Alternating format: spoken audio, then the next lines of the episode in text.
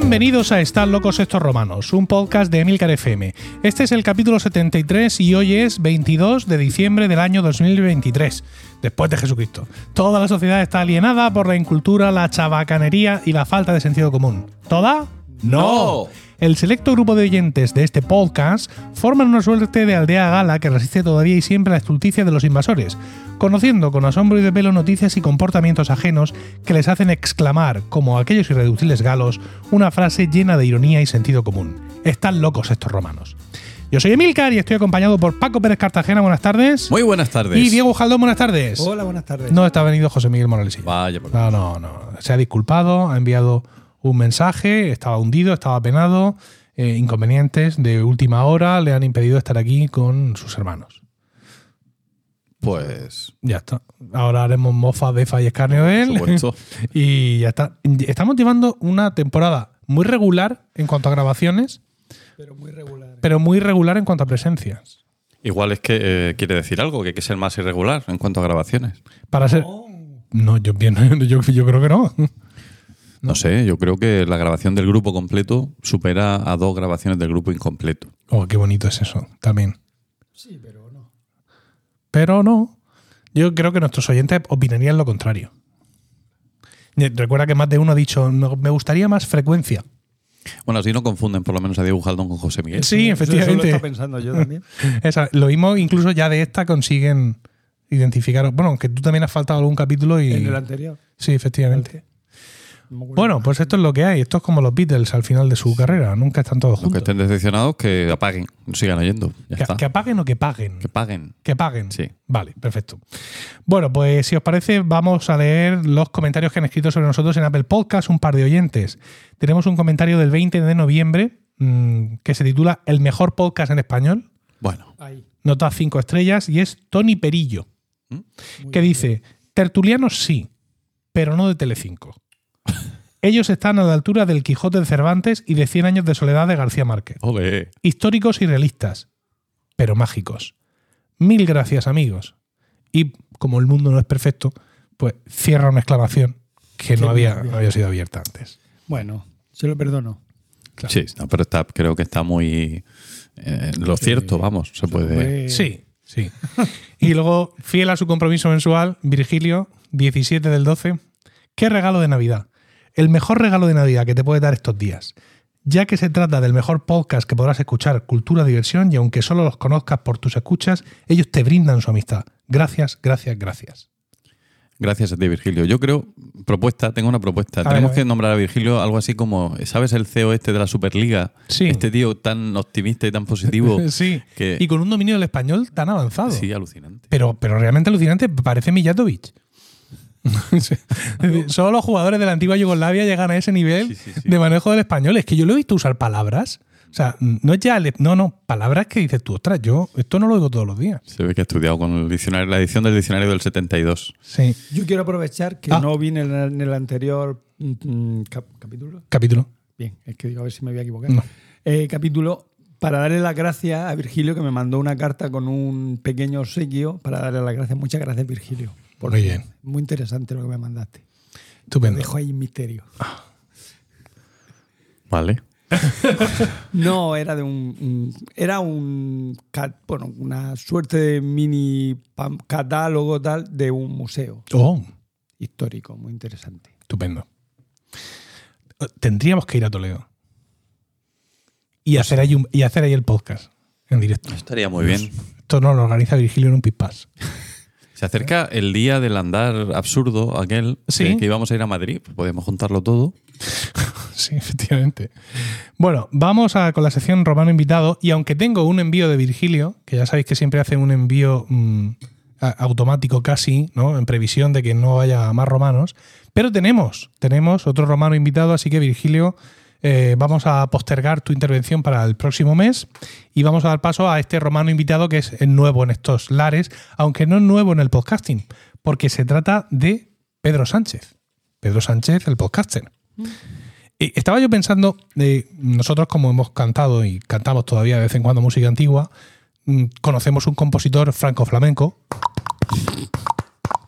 eh, al cual la historia le ha venido a llamar Clemens non papa, para diferenciarlo de- del Clemens Papa, que, que era su contemporáneo. ¿Cómo podríamos llamar a Pedro Sánchez, Paco, para aclarar que no es el presidente? Pues no sé, eh, eh, Petrus eh, non magistratus, por ejemplo, Muy bien. Non magistratus. Sería non praeses. o non praeses. Este que está casi mejor. ¿Vale? Los non praeses. Non praeses. Vale, estupendo. Bueno, pues Pedro Sánchez non praeses es el que nos ha, nos ha traído esta intervención que voy a poneros ahora sobre la apostilla de la Haya.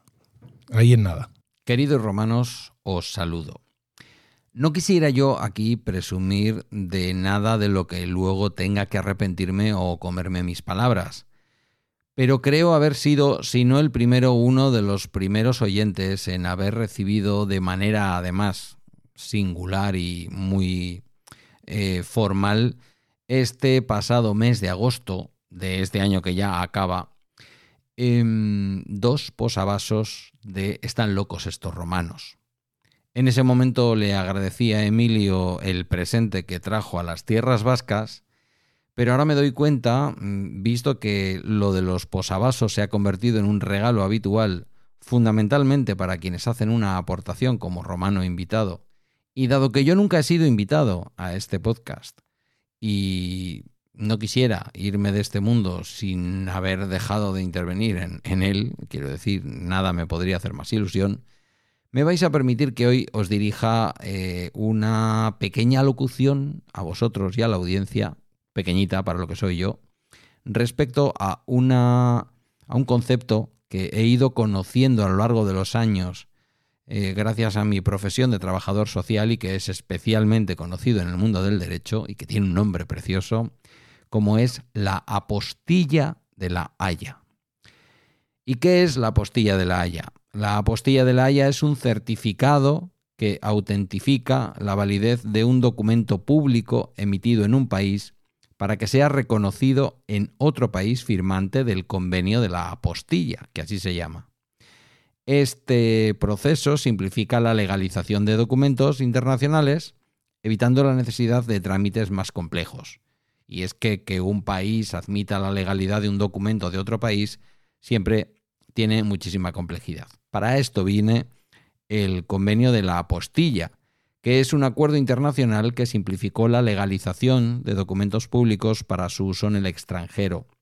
Fue establecido en La Haya, Países Bajos, no ayer ni antes de ayer, sino en el año 1961. Ni siquiera yo había nacido. Y es conocido como el Convenio de la Apostilla de La Haya. Su objetivo es, como digo, eliminar la necesidad de múltiples procesos de legalización al exigir únicamente un sello estandarizado llamado apostilla para documentos emitidos por autoridades públicas a lo largo del mundo. Este convenio facilita la autentificación de documentos en los países que son parte del acuerdo y agiliza los trámites legales internacionales. Es válida en más de 120 países que son los signatarios de ese convenio de la apostilla de la Haya. En España, el Ministerio de Justicia es la entidad encargada de emitir el sello de la apostilla de la Haya. Se puede obtener la apostilla para cualquier documento dirigiéndote a la Oficina de Legalizaciones del Ministerio de Justicia o a través de algunas oficinas autonómicas que prestan este servicio. Es importante verificar los requisitos específicos y los procedimientos exactos, ya que pueden variar según la región. Pongamos que necesitamos entregar en Argentina porque nos hemos ido a vivir allí o porque hemos contraído matrimonio allí o por lo que sea, una partida de nacimiento de una de nuestras criaturas.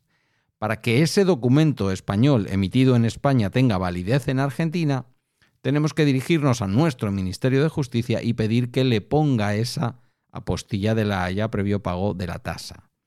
Y eso va a significar que automáticamente las autoridades argentinas van a reconocer ese documento apostillado y tendrá validez en Argentina como si lo hubieran emitido las autoridades argentinas.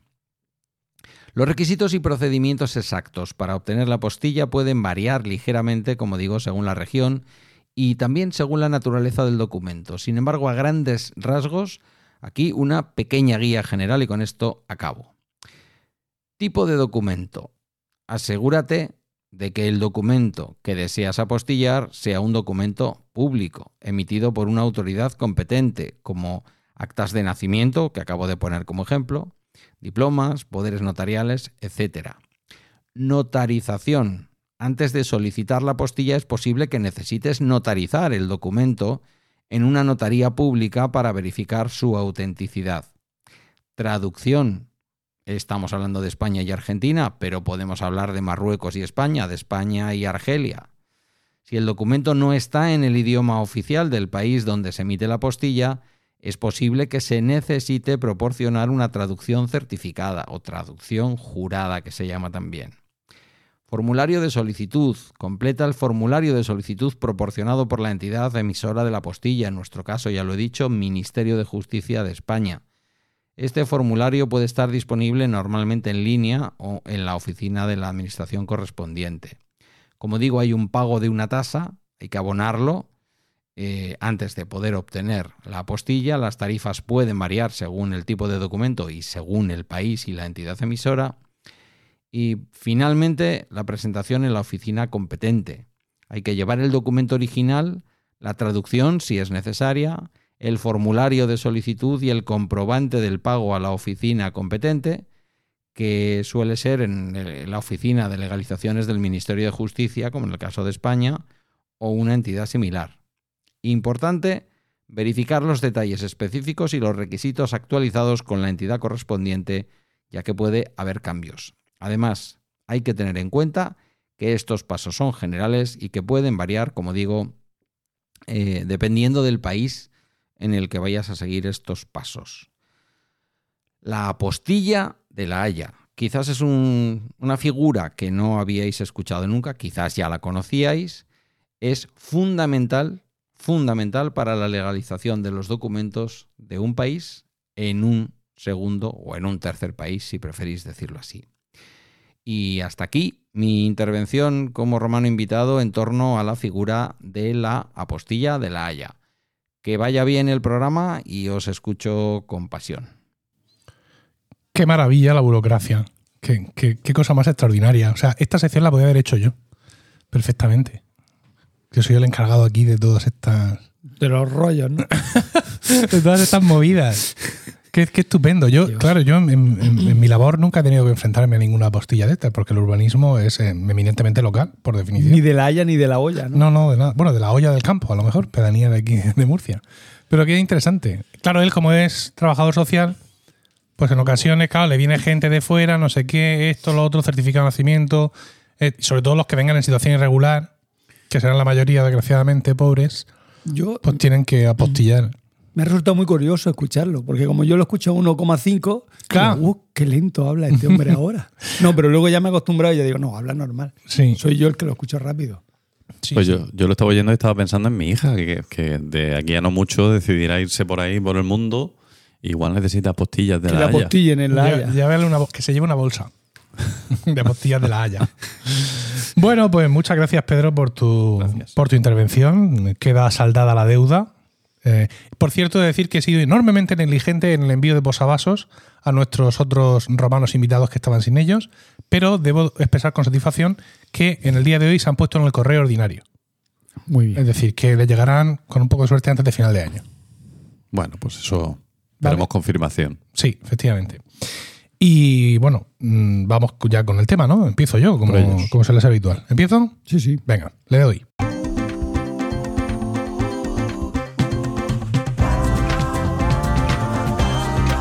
Bueno, tenemos aquí en esta mesa sentado hoy a Diego José Ujaldón Cervantes, que es licenciado en Historia.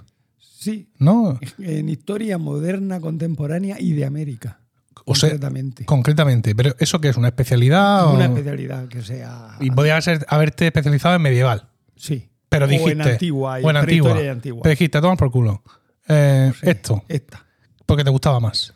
No. Entonces. Porque un profesor me dijo, pútate a esta que yo te pongo bajo mi ala.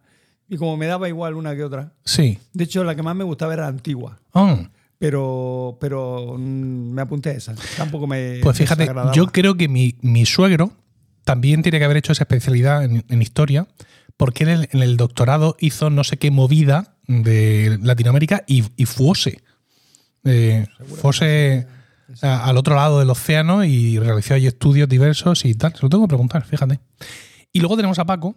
Aquí estoy. Que, aunque, bueno, él ha hecho estudios de lenguas clásicas, pero claro, al final una cosa lleva a la otra y es imposible sustraerse.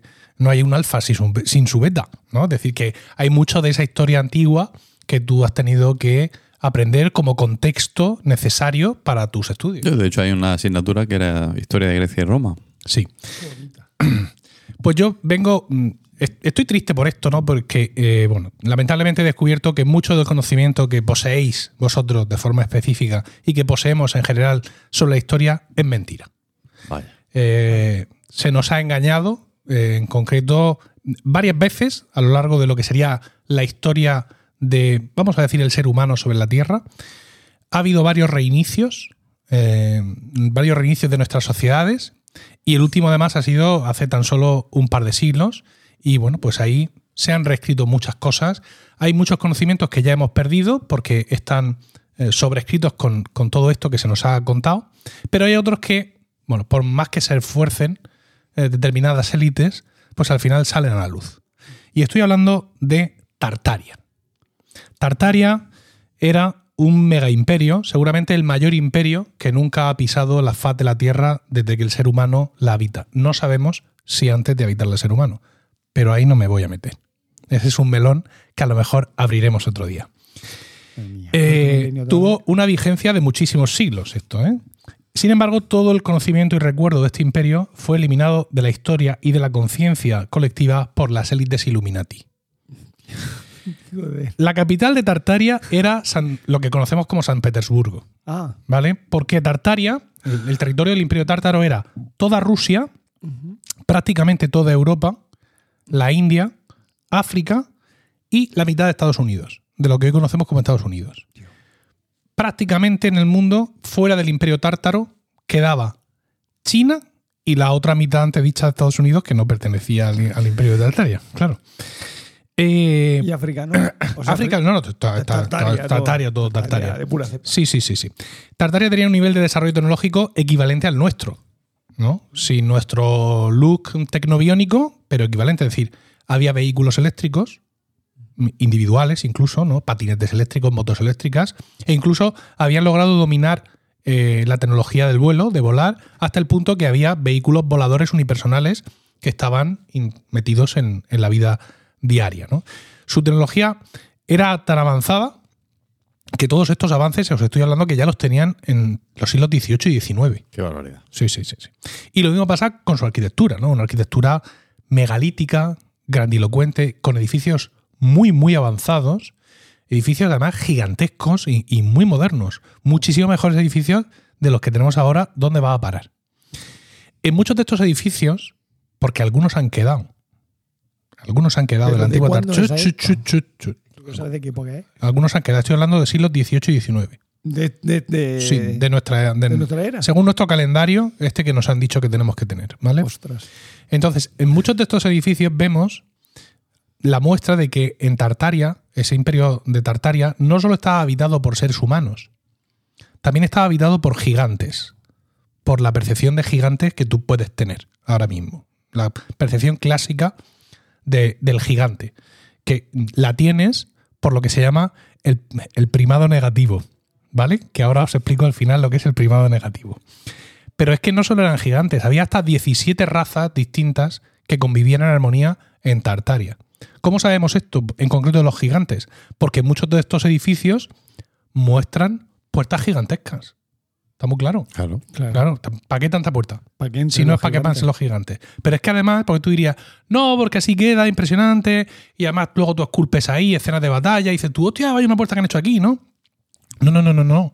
Eso podría estar muy bien y podrías tener razón, pero es que hay detalles, picaportes, pestillos, pasadores, También que están a la altura de los gigantes. O sea, todo esto, todo esto es así.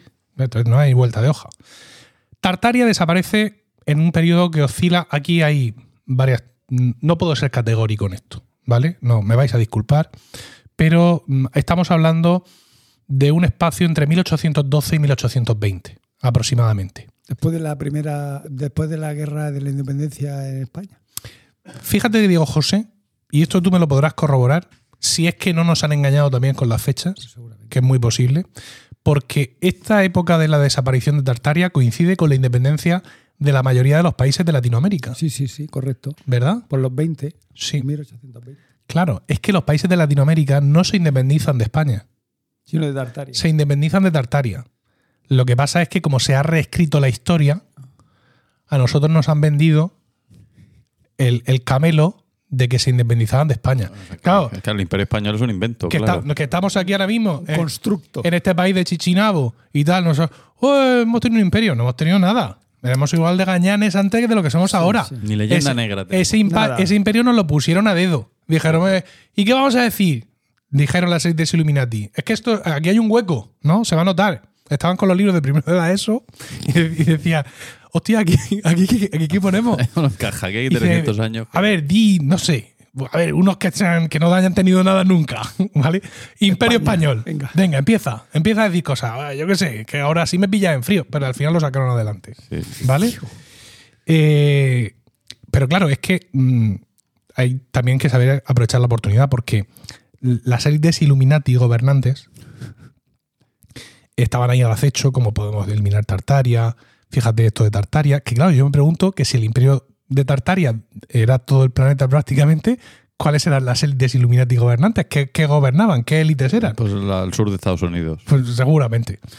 Eh, aprovecharon, digamos, una serie de desastres naturales que le ocurrieron a Tartaria, como por ejemplo las gigantescas inundaciones de barro que sepultaron gran parte de sus ciudades y de sus núcleos eh, de, potencia económica, de creación, de fabricación y de generación energética, etc.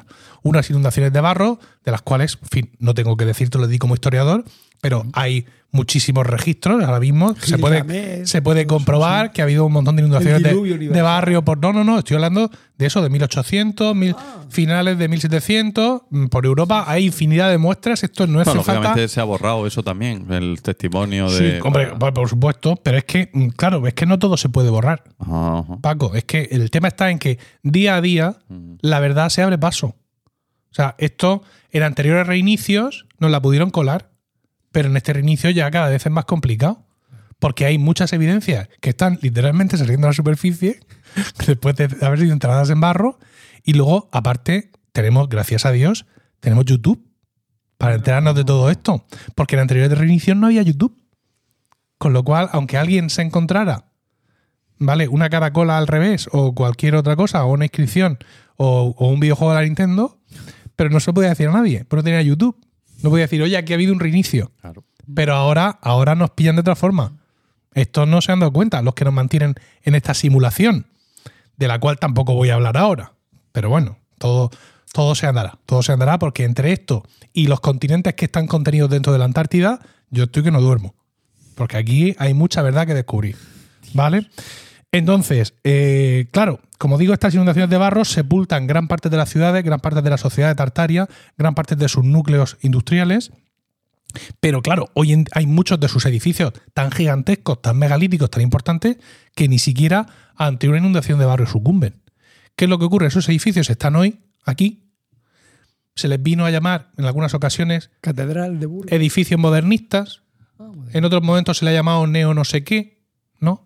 Pero siempre para tratar de escondernos que esos edificios, muchos de ellos luego, cuando vieron que no colaban, las élites gobernantes, Illuminati, ahora ya gobernantes sí, antes aspirantes a gobernantes, pero ahora ya gobernantes, provocaron más desastres naturales, como por ejemplo el gran incendio de San Francisco, en el que muchos de los edificios más emblemáticos de la ciudad, que nadie recordaba cómo habían sido construidos, y esto es extraño porque San Francisco es una ciudad que tiene 25 minutos de vida, también fueron eliminados, incluso los que estaban hechos de piedra.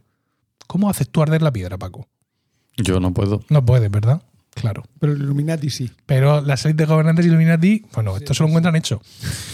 Entonces, ahora muchos de esos edificios que han, que han seguido vivos, claro, tú es que estás viendo la, parte de arriba.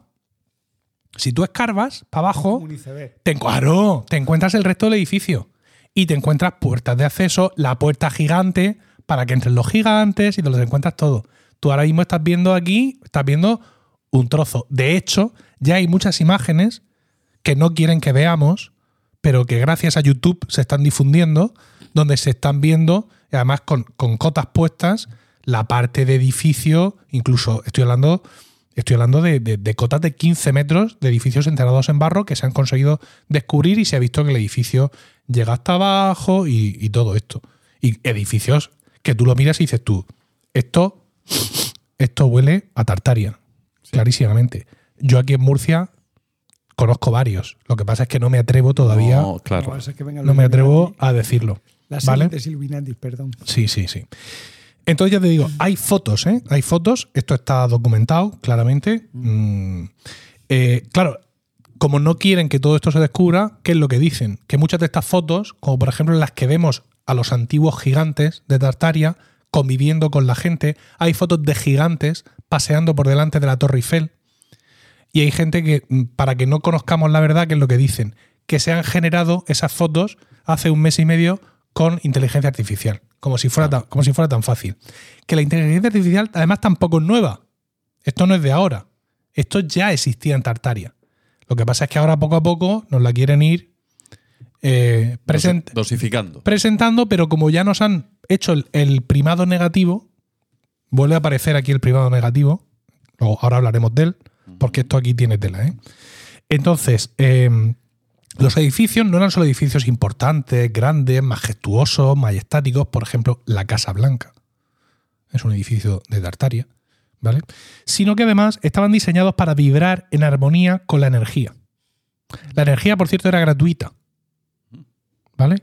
Era como la excepción ibérica esta del gas de aquí y de ahora que te bajaban, el, pero no, gratis total.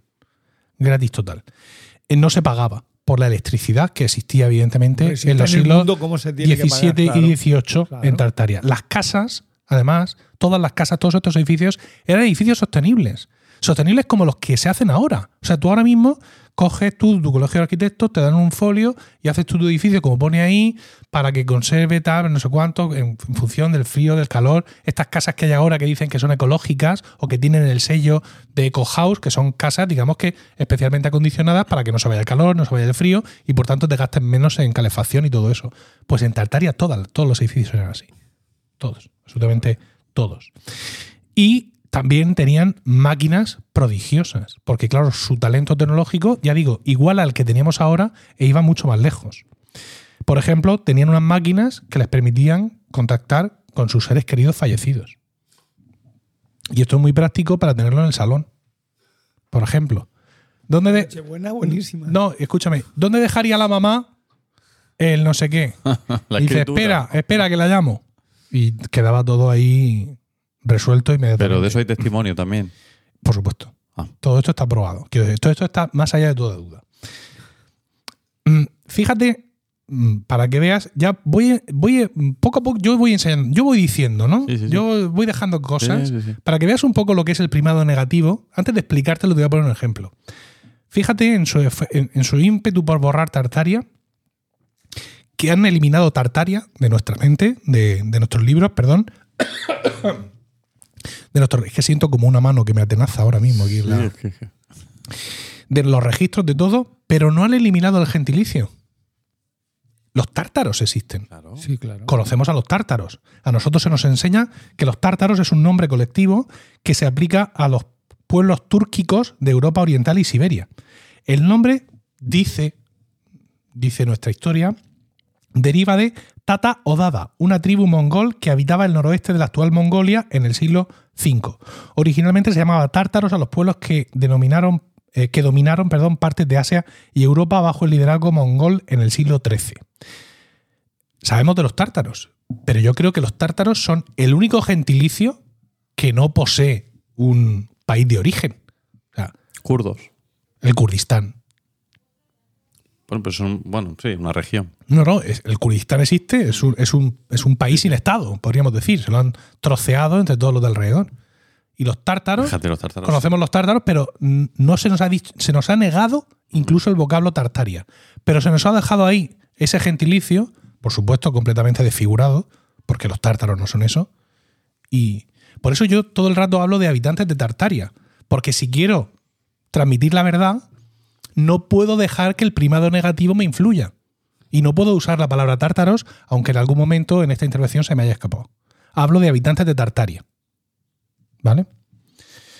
Estoy, nervioso ahora mismo. Porque esto han sido, muchas semanas y, ahora estoy aquí soltándolo y es como una sensación un poco de, irrealidad, ¿no? De, no puedo creer que esté aquí a micrófono abierto con todo esto. Pero bueno, me vais a perdonar un momento. Bueno, eh, claro, no, no toda la inundación de barro acabó con Tartaria, que, eh, son muchos kilómetros cuadrados para sepultarlos en barro, ¿no? Al final, pues cada, en cada sitio cada uno hizo de su capa un sallo, la independencia de los terrenos en ultramar, en fin, más o menos se fue la cosa acomodando y las élites mundiales, gobernantes Illuminati, arrinconaron a los habitantes de Tartaria restantes y les obligaron a vivir en el subsuelo. En concreto, escondidos bajo las montañas Buchechi, que están así a medio salto entre Rumanía, Bulgaria y Hungría. El subsuelo de estos países está habitado por los antiguos ciudadanos de Tartaria y ahí están los gigantes y las demás razas que siguen viviendo en armonía y está previsto que en estas fechas, no importa cuando escuches esto, salgan a la superficie. ¿Vale? Esto también me lleva un poco a pensar en Nostradamus. Y en una de sus. Eh, Profecías. Sí, pero ¿cómo, se llamaban? ¿Eran coplillas? No, esto era de Jorge Manrique. ¿Cómo le llamaban? ¿Cuartillas? Sí, era eso? Sí. Era algo así, ¿no? Que decía que eh, eh, cuando despierte el gigante dormido, el mundo temblará. Y todo el mundo decía, China. ¿No? Porque, claro, mm, en el, tema de Nostradamus aplica un refrán español que dice: cuando se ven los huevos se sabe que es macho. Es decir, es, muy fácil aplicar cosas que ya acaban de pasar a profecías que había antes. No, esta la vamos a poner aquí. Pero no, no es China. El gigante dormido es Tartaria, que como digo, en estos días va a empezar a surgir literalmente del subsuelo en la zona de, Hungría y todo aquello.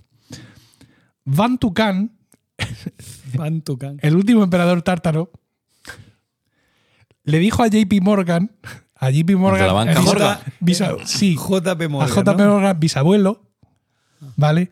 No sé qué estarían negociando Bantucan y JP Morgan, no sé en qué. ¿En qué idioma? En qué contexto eh, encuadrar esta, no esta, esta conversación, pero que es una de las grandes sentencias, de la, del, es un poco el epitafio del imperio de Tartaria. Le dijo, cuando nosotros despertemos, veréis a nuestros niños dejar en ridículo a vuestros más grandes genios. Y eso ya está sucediendo. Sí, pero ese, texto, ¿dónde figura? Eso, está, eso, está, demostrado. Eso, está, demostrado. Sí. Entonces, esto ya, ya está sucediendo, ¿no? Por, aquella zona. Por ejemplo, ahora mismo en Kazajistán ha, nacido, nos ha nacido un niño, ya hace algunos años, porque ya tiene pelos en. Y se llama Dimash. Se llama Dimash Kudaibergen. Y este Dimash Kudaibergen ha demostrado ser un genio y ha ridiculizado ya a otros genios musicales. En concreto, canta mejor que cualquiera de los tres tenores y también tiene un increíble dominio de la voz en general y del piano en particular. Y Dimash es uno de estos niños eh, herederos de Tartaria que ya ha surgido y ya está. En su suelo, Sí, sí, sí, sí, de todo, de todas partes. Y ya te digo que en esta zona están naciendo niños genios y mostrando las cualidades propias de su raza. He buscado. A Dimash. me, ha, costado encontrar a Dimash y os traigo aquí pues unos segundos para que podáis, eh, digamos, abundar en el talento de Dimash y como para que veáis que los tres tenores, los tres, juntos o por separado, no son nada eh, comparados con, con Dimash.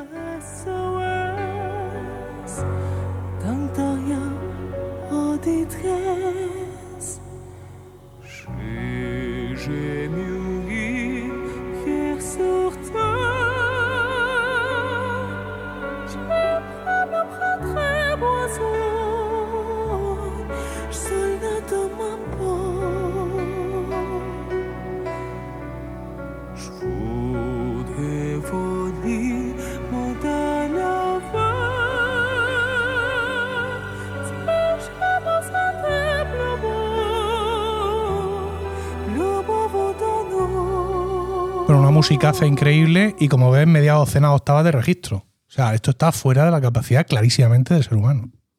O sea, esto ya son. A Raúl Alejandro lo en pañales. Evidencias. Definitiva. Evidencias. Eh, bueno, pues para eliminar todo rastro de Tartaria, ¿no? Como ya he comentado antes, junto con el desastre natural, la inundación de barro y algunas otras purrias que les cayeron, eh, contaron todas las élites gobernantes se pusieron de acuerdo pues, para borrar su rastro de libros de historia, inventarse cosas que ponen en su lugar, como el Imperio Español y todo esto. Y luego además, que esto fue definitivo porque decían, es que se nos, se nos van a escapar cosas, decían las élites gobernantes. Al final hay cosas que te escapan. Y, entonces dijo uno, vamos a montar la Primera Guerra Mundial, ¿vale? Y así matamos a un montón de peña, que son los que se acuerdan de Tartaria. ¿Te acuerdas tú de Tartaria? Hostia, Tartaria. Entonces, montaron la Primera Guerra Mundial se limpiaron mogollón de peña, pero claro, quedaban los huérfanos de, toda esa gente. Entonces dice, a ver si estos le han cantado, por ejemplo, nanas de Tartaria, que eran muy villancicos de Tartaria, mira cómo beben los peces en Tartaria. Entonces, para solucionar esto, crearon los trenes de huérfanos. Y es que montaban a todos los huérfanos en un tren, lo tiraban a tomar por culo del tren y los iban distribuyendo al paso del tren. ¿Qué es lo que conseguían de esta forma? Pues estos niños que se habían quedado sin padres por la Primera Guerra Mundial, que eran pues, prácticamente todo el mundo, según tenemos documentado, reubicarlos con otras familias, muchas de estas ya afectas al régimen de las nuevas élites Illuminati gobernantes, y también deslocalizarlos. O sea, no sea que luego a la vuelta se encuentren a la tía que ha seguido viva y le cuente que no sé qué y tal, y de estas partes. De hecho, en alguna de estas fuentes dice, tú pregunta e indaga en tu familia, ya verás cómo en algún momento se pierde el rastro. O sea, tú conoces a tus padres, tus abuelos conocen a sus padres, pero a lo mejor pregunta a tus abuelos porque lo mismo sus padres no conocieron a sus padres. ¿Por qué? Porque todo el mundo murió en la Primera Guerra Mundial. Para huevo. Y luego está el primado negativo, que yo lo he ido soltando, y es que muchas de todas estas cosas y de todas estas historias no me he querido meter, por ejemplo, en el linaje. O sea, estas élites gobernantes está formada por élites de gobernantes Illuminati, pero sobre todo están las casas reales, por encima de todas ellas, que son las que vienen del linaje de sangre real, y esa sangre real viene directamente de la unión de Cristo con María Magdalene. Y lo vemos ahora porque. El de claro, viene el Santo Grial. Efectivamente. Y lo vemos ahora ¿por qué? Pues porque si tú miras las coronas de las casas reales, todas tienen la flor de lis que simbolizan, que simbolizan que tienen la sangre, la sangre real. Entonces, todo esto a nosotros nos lo han estado mostrando, nos han estado mostrando la verdad desde bien pequeños a través de la música, las artes, el cine, las novelas, para que cuando luego nosotros veamos la evidencia, sepamos negarla. Si yo ahora te digo que todas las familias reales provienen de la unión de Cristo con María Magdalena, tú no te lo vas a creer, porque lo has leído en la novela esta de, tal no sé cuánto. ¿Qué te parece? no, es que tal. Si yo te digo. del Grial, de Peter Berlin. si yo te digo que, aparte de toda esta movida, estamos en una simulación, tú no te lo vas a creer. Porque tú ya has visto Matrix. Entonces vas a decir que todo esto yo me lo estoy inventando porque viene de Matrix. Pues todo esto es el primado negativo. Es decir, nos, han, nos están mostrando parte de la verdad, incluso a veces de forma grotesca y muy evidente, como parte del de el, entretenimiento, el arte, la literatura, para que nosotros lo asumamos ya como que es algo, una creación del ser humano, y cuando esta evidencia se nos muestre, nosotros la rechacemos directamente, de forma además mm, impulsiva. Sí, sí, y natural. No, esto te lo estás inventando, esto lo has visto como yo en una película, es decir, que aquí ha habido una obra maestra de la manipulación. Manipulación, qué maravilla. Pero no han podido borrarlo todo, porque como digo, mm, día a día surgen más evidencias del imperio de Tartaria y ahí están esas grandes personas de YouTube para traernos todo este conocimiento. Yo sé que esto ahora mismo es mucho, incluso para mis compañeros, yo a lo mejor, pues esto lo tenía que haber enfocado de otra manera. Tenía que haberlo hecho al final del podcast, porque ahora mismo ya vosotros, la cabeza. Yo no está, Yo empiezo a contar cosas y a lo mejor son todos constructos y mentiras pero yo tengo pero, una duda. Pero esto puede tener su interés porque cuanto más estudies, ahora que tú sabes todo esto, ahora que yo te he abierto los ojos, tú cuanto más, encontrar el, el, primado negativo. El primado negativo. Te lo vas a encontrar ahí de frente. Pero yo tengo una duda. Entonces, ¿Tartaria es pueblo oprimido o es un pueblo que está, está ahí subyacente y lo que quiere es engañarte? No, o sea, la élite, ¿cómo se llama? la élite gobernantes Illuminati. Gobernantes Illuminati. ¿Esos son, son los que dominan Tartaria o son los que han Mm, hecho que estén en el subsuelo. Esos son los que han hecho que ahí está, sí, efectivamente. Ah. Sí. Vale, vale. ¿Y tú no, a ti no te da miedo decir esto así y, luego seguir con tu vida? Pues mira, Paco, yo tengo, padre, yo, tengo hijos ahora. yo tengo esto aquí ya mucho tiempo. En los guiones. Y hay un momento en el que tú no puedes callar la verdad. Claro. Y tienes que ser valiente y, y salir. ¿Qué es lo que ocurre? Gracias al primado negativo, ahora mismo, pues todos nuestros oyentes se, están partiendo el culo. Claro, nadie se lo va a creer. Porque nadie se lo, nadie se lo cree, evidentemente. Pero llegará un momento cuando Tartaria salga de la montaña de Buchuchi, y entonces la gente se acordará de este podcast. Y dirá, ¿qué razón tenía y ¿qué razón tenía Emilio? Sí, los Illuminati no hacen porque desaparezca Emilio. No, porque es demasiado evidente. Ya ellos son más sutiles, claro. Hmm. Lo mismo yo soy un Illuminati y estoy aquí dando el primado negativo para que... Hombre, no lo sé porque los Illuminati actúan de muchas formas. No quiero dudar de ti porque eres mi amigo y te quiero mucho. Pero, Porque yo he hablado de, antiguos antepasados míos que vivieron en el siglo XIX y a lo mejor son, son élites. No, pero lo mismo, lo mismo es que tu primado negativo es así de, bestia, porque claro, no todo se puede ocultar. Yo sé que, mira, ego sum box clamantis in desertum, eso lo tengo muy claro, ¿vale? No. Pero, eh, insisto. Y eso está ah, en YouTube. Esto está en YouTube todo. Eso tengo, yo que verlo. Esto está todo en YouTube. Y si, te hace bola, si te hace largo, hay shorts y también está en, ah, TikToks y en Reels. Ah, mira. Sí, sí, sí, sí. Joder. Lo que pasa es que tienes que amaestrar bien al algoritmo, porque el algoritmo todo esto te lo esconde. Claro, hombre. Nada más que te pone el culo de Ariana Grande. No, quiero el culo. Pondré primado negativo, a ver si me sale eso. Ya verás cómo no te sale.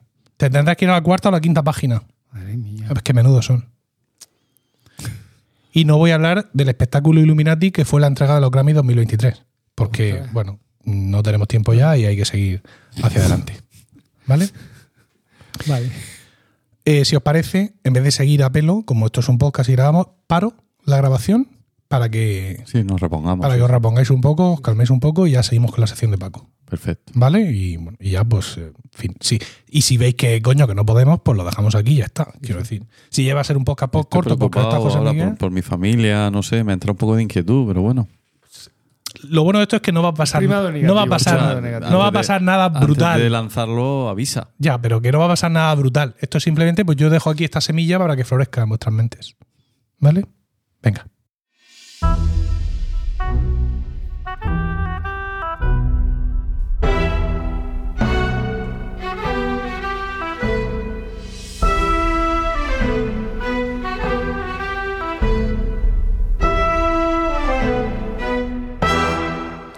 Bueno, tras una pausa para reponernos del impacto emocional de mi sección, Paco, dinos, ¿de qué nos vas a hablar hoy?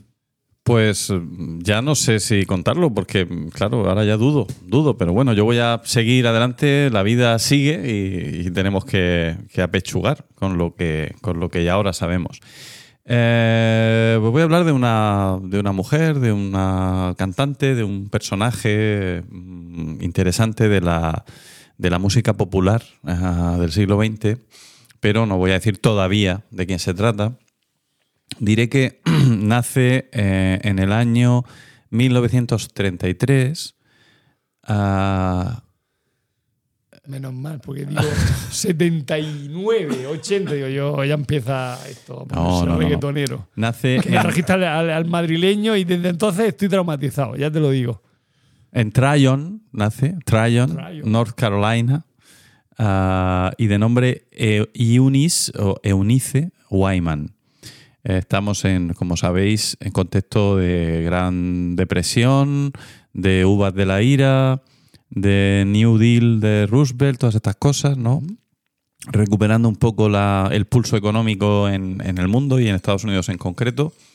Nace mujer, nace negra, nace en Carolina del Norte, pues lo, tiene un porvenir y unas perspectivas buenísimas. Ah, bueno, pero su madre, eh, su madre que es además es em, sirve, bueno, su padre es pastor metodista y su madre eh, presta servicio también en la iglesia del, lugar. Em, y además trabaja sirviendo para una familia blanca y en esa, y en esa casa de blancos, pues hay un piano, ¿no? Y la niña, Eunice, se va con su madre, Diego, ¿Qué estoy pensando? ¿Te toca el piano? La de. Mm, la, ¿Cómo se llama? Baby don't care for you. bueno, vamos a saber, lo vamos a saber enseguida. Eh, allí hay un piano y, la niña pues se sienta a tocar y el piano. hay un hombre sentado al piano. ¿No? Es así, Billy Joel, ¿no? El hombre de man de piano, no sé cómo era. Eh, tenemos a Diego ahora mismo concentrándose. me sale todo el rato está... en la fillera y no es ni mi hijo. espérate, si lo voy a decir enseguida. Está ordeñando. No me lo reviente. No me lo reviente. Vale, vale. Venga. La niña muestra una gran habilidad para tocar el piano. Y entonces la señora de la casa, la, no sé cómo se llamaba la señora de la casa blanca, cómo la llamaban los, los negros, eh, se ofrece a pagarle clases durante un año porque la chiquilla tiene un talento especial. Entonces hablan con una vecina que era mm, profesora, que era pianista, eh, una tal Mariel Matsanovich, Matsanovich, apellido de, casada, eh, ella no era de origen ruso, su marido sí, a la que eh, esta chica de en adelante va a llamar Miss Matzi. Miss Matzi. A los seis años, Yunis ya es pianista acompañante en la iglesia donde su padre y su madre prestan servicio. Es importante este detalle porque el carácter eh, devoto, muy religioso de, los, de los padres va a condicionar, como es lógico, la vida de su hija. Bueno, pues Miss Matzi le, la inicia en rudimentos de piano y, muy pronto, da sus capacidades, la lleva a conocer y a amar la música de Chopin, de Brahms, de Beethoven, de Schubert y particularmente de Juan Sebastián Bach, que se convertirá en su, Me cada vez mejor este en su gran refugio. En su libro de memorias, publicado en 1992 y reeditado no hace mucho por la editorial Libros del Cultrum, Ah, declara, una vez que me embriagué de la música de Bach, no quise hacer otra cosa en la vida que prepararme para ser una concertista. Eh, de manera que ya tiene desde muy pequeña el proyecto de convertirse en la primera concertista de piano negra, de, por lo menos en su país. A los 11 años, Miss Matzi la presenta en sociedad en un concierto para público blanco, al que los padres de Eunice son invitados, pero a condición de que se sienten en la parte trasera del auditorio. Ella, a sus tiernos 11 años, se levanta y dice que solamente tocará si sus padres se sientan delante. Tiene ahí un gesto bravo. Eh, y se cumple como ella quiere y ella toca y todo fenomenal. Ante el éxito y el asombro que provoca su talento especial, eh, Miss Matzi promueve la creación de un fondo, un pre-crowdfunding, para permitir que Eunice estudie eh, primero en una high school especial privada para niños negros. Cuando pasa el año o los dos años que está allí, con el mismo fondo se puede ir a la Juilliard School of Music de Nueva York, donde permanece otro año preparándose a su vez para intentar el acceso a la escuela más prestigiosa de música que había en ese momento, que era el Instituto Curtis de Chicago donde solamente admitían cada año a bueno, poquísima gente y además todos becados. Es decir, la ventaja de ese instituto es que ya no iba a depender o no iba a tener que seguir, eh, digamos, aprovechando la solidaridad de sus paisanos y que iba a poder ella por sí misma ya gestionar su vida. Pero en esas pruebas se la rechaza, se le cierra la puerta. Eh, rechazo que ella va a llevar siempre pues muy clavado en el corazón y que ella siempre, siempre atribuyó al racismo. Dijo que esto había sido un acto racista. Em, aunque, bueno, hay argumentos para poner eso en duda, al menos de una manera mm, radical.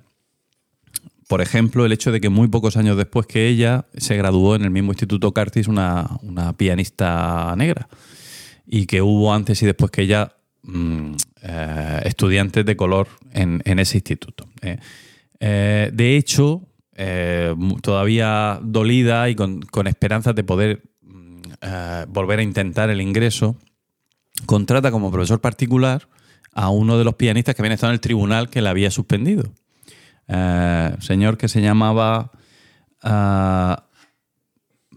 ah, Vladimir Sokolov, otro ruso y, va a permanecer con él bajo su tutela mm, casi 10 años. Mientras tanto, intentaba acceder, no llegó a presentarse eh, nunca, pero mientras tanto iba dando clases de piano también o asistiendo como pianista acompañante a profesoras de canto. Y se inicia en el mundo de, los nightclubs, eh, donde empieza a actuar como solista, tocando piezas de jazz mayormente, también a veces cosas clásicas, eh, hasta que un buen día en, uno de esos locales, en uno de esos locales, el dueño después de escucharla el, día de su presentación, después de escucharla tocar siete horas seguidas de, piano, le dice que por qué no ha cantado nada.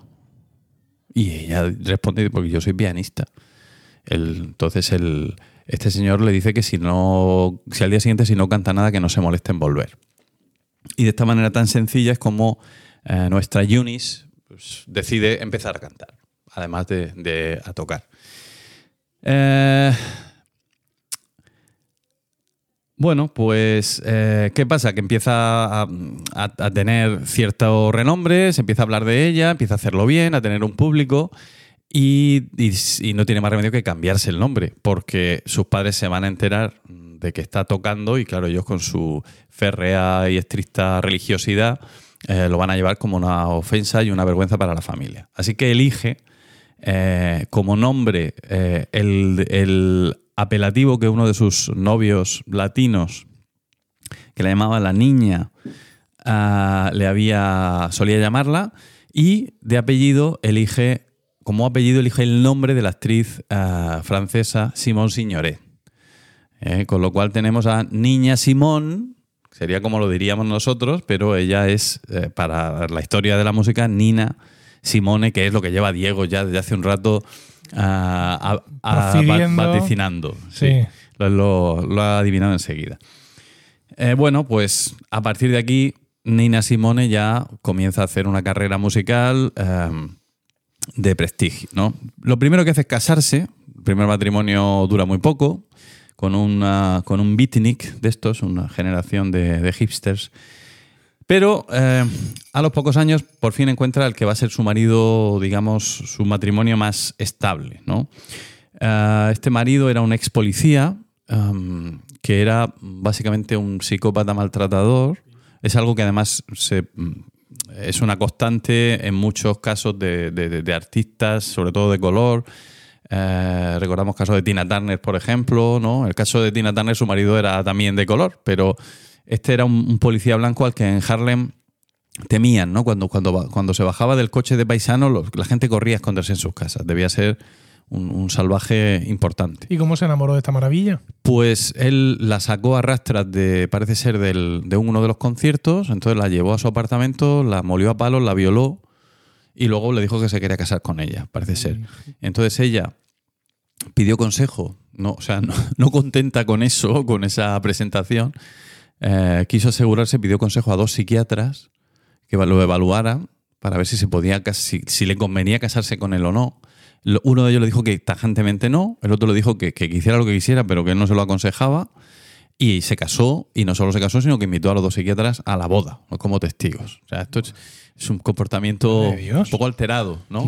Lo cual es una parte también importante de la personalidad de, Nina Simón, una artista destacada, muy importante, pero que no terminaba de, tener la cabeza en su sitio, equilibrada. Claramente. Al tomar decisiones. Hay que, claro, ¿qué buscaba ella o qué pretendía conseguir con este matrimonio si no era amor? Que evidentemente amor no era exactamente. Aunque ella pudiera tener de algún modo Mm, una relación dañina entre el amor y la posesión y el maltrato, algo, algún trauma que eh, sin duda tenía. Pero en cualquier caso, eso se va a ver después, en, la última parte de mi intervención. El caso es que, eh, bueno, pues permanece esos 10 años. Este marido, por supuesto, se deja, se deja la, mm, policía. y se dedica a ser su manager. Y lo que hace es hacerla trabajar hasta la extenuación eh, pues obligándola eh, a iniciarse en el mundo de las drogas, de los tranquilizantes, de, de, lo, de todo para poder aguantar ese ritmo, por supuesto sin, sin darle acceso al dinero que ganaba, con lo cual ya depende de él de una manera total y, además se siente completamente prisionera. Pero aguanta eso, pues seguramente porque eh, vive inmersa en el trabajo y, en ese tren, mientras, mientras eso sigue así, funciona así, no se quiere bajar. Damos ahora un pequeño salto. Ah, estábamos en la década de los 50. Ah, bueno, no, a finales de la década de los 50, Nina Simone, Niña Simón, publica su primer disco. ¿no? El primer disco se llama Little Girl Blue. En los 10 años siguientes publicará otros 20 y, ahora sí damos el salto, década de los 70. Eh, en 1963 pasa algo, bueno, pasan muchas cosas en esa década en Estados Unidos, pero en el 63 hay algo que, va a condicionar la vida del artista de manera clara. El 15 de septiembre, en Alabama, en la ciudad de Birmingham, eh, cuando se prepara la misa de la iglesia baptista, eh, cuatro niñas afroamericanas, una de 11 años y, y otras, las otras tres de 14, son asesinadas por una bomba de dinamita colocada por el Ku Klux Klan. Ya la sensibilidad, digamos, racial, el tema de la segregación estaba ya muy en el aire, era un tema ya muy polémico, había enfrentamientos pero ese, eso fue ya la, pues, la gota ¿no? que colma el vaso. Declara Nina Simón en sus memorias, cuando asesinaron a estas niñas en la iglesia fue el colmo. Primero, primero una se deprime, pero después se enoja. Y yo me senté y compuse esta canción. Es una canción muy emotiva y violenta porque así me siento al respecto. Esa canción se llama Mississippi Goddam. Mississippi Goddam es una canción que básicamente habla pues, de lo que ha pasado en Mississippi, de la vergüenza que es y de que ya está harta ella como mujer negra de tener que soportar eh, ese, tipo de, de, actividad mm, bajo la premisa de no, tened paciencia, que, poco a poco va a ir llegando la normalidad y, los negros vais a poder integraros plenamente. ¿no? Y la canción habla de eso. Dice, todo este país está lleno de mentirosos o de mentiras, todos vais a morir y caeréis como moscas, ya no confío en vosotros, seguís diciendo más despacio, más despacio, pero ese es el problema, hazlo despacio. Abolición de la segregación racial, hazlo despacio. Participación en masa, hazlo despacio, etc. Eh, bueno, pues la, canción naturalmente se prohibió en las emisoras de radio con la justificación de que utilizaba el, el término goddamn, que es maldito, ¿no? Pero claro, que, es una, digamos que desde el punto de vista religioso puede resultar un poco ofensivo, ¿no? Por ser por su, mención de, Dios. Bueno. Nina siguió ya en esta dinámica una vez que entró ya nunca salió en la reclamación de los derechos civiles y de hecho en uno de los, de los actos, una marcha de 85 kilómetros, ella presidía la marcha con su banda tocando y cantando durante los 85 kilómetros Contaba luego a su hija que cantó tanto y tan fuerte que no solo perdió la voz, sino que ya fue incapaz de recuperar el registro que tenía previamente. Y ah, consigue en estos años, mientras tanto, actuar su sueño en el Carnegie Hall, aunque como pianista de blues, pero con el mm, prurito o el punto ese de artista clásico de exigir siempre silencio en sus conciertos, como si fueran de, música clásica. ¿no? Permitía que la gente se levantara y que, que coreara y que hicieran palmas. Eh, a finales de los 60, Nina empieza eh, a descomponerse psicológicamente y apunta en su diario, eh, Andrew y yo, Andrew era el marido, hablamos de la posibilidad de que me suicidara. Y él me dijo que no solo no sufriría, sino que se sentiría aliviado. Lo odio. Si sobrevivo, tengo toda la intención de dejarlo. Las palizas, Andy, no las soporto más. Destruyen todo lo que llevo dentro. Al poco de eso, la cantante dejó el anillo de casada sobre la mesa y se fue, se marchó del país. Se fue primero a Barbados, después se fue a Liberia, país mm, interesante porque fue fundado, como sabéis, seguramente por esclavos estadounidenses, ¿no? Fue como un, regreso al origen. Es una historia que yo tampoco la conocía. Y, bueno, y allí permanece durante tres años. Eso le supone, pues, no solo volver al origen, sino eh, entablar una especie de comunión muy especial con la población y ahí se siente como en el paraíso, ¿no? Ha vuelto con su raza, con su gente y, vive en esa libertad. El ejercicio del amor libre. Ah, pero um, en el 77 se tiene que volver. ¿Por qué? Pues porque le han quitado su casa de Nueva York por no pagar impuestos, entonces tiene que reiniciar de nuevo su carrera y vuelve a tocar en antros por una miseria, vuelve este ciclo, ¿no? Cada vez le costaba más. Le diagnostican además un cuadro maníaco depresivo y bipolar, la empastillan, lo cual le afecta a su habilidad motriz, la voz se le empieza, eh, empieza a no funcionarle como debe y disminuye su habilidad con el piano.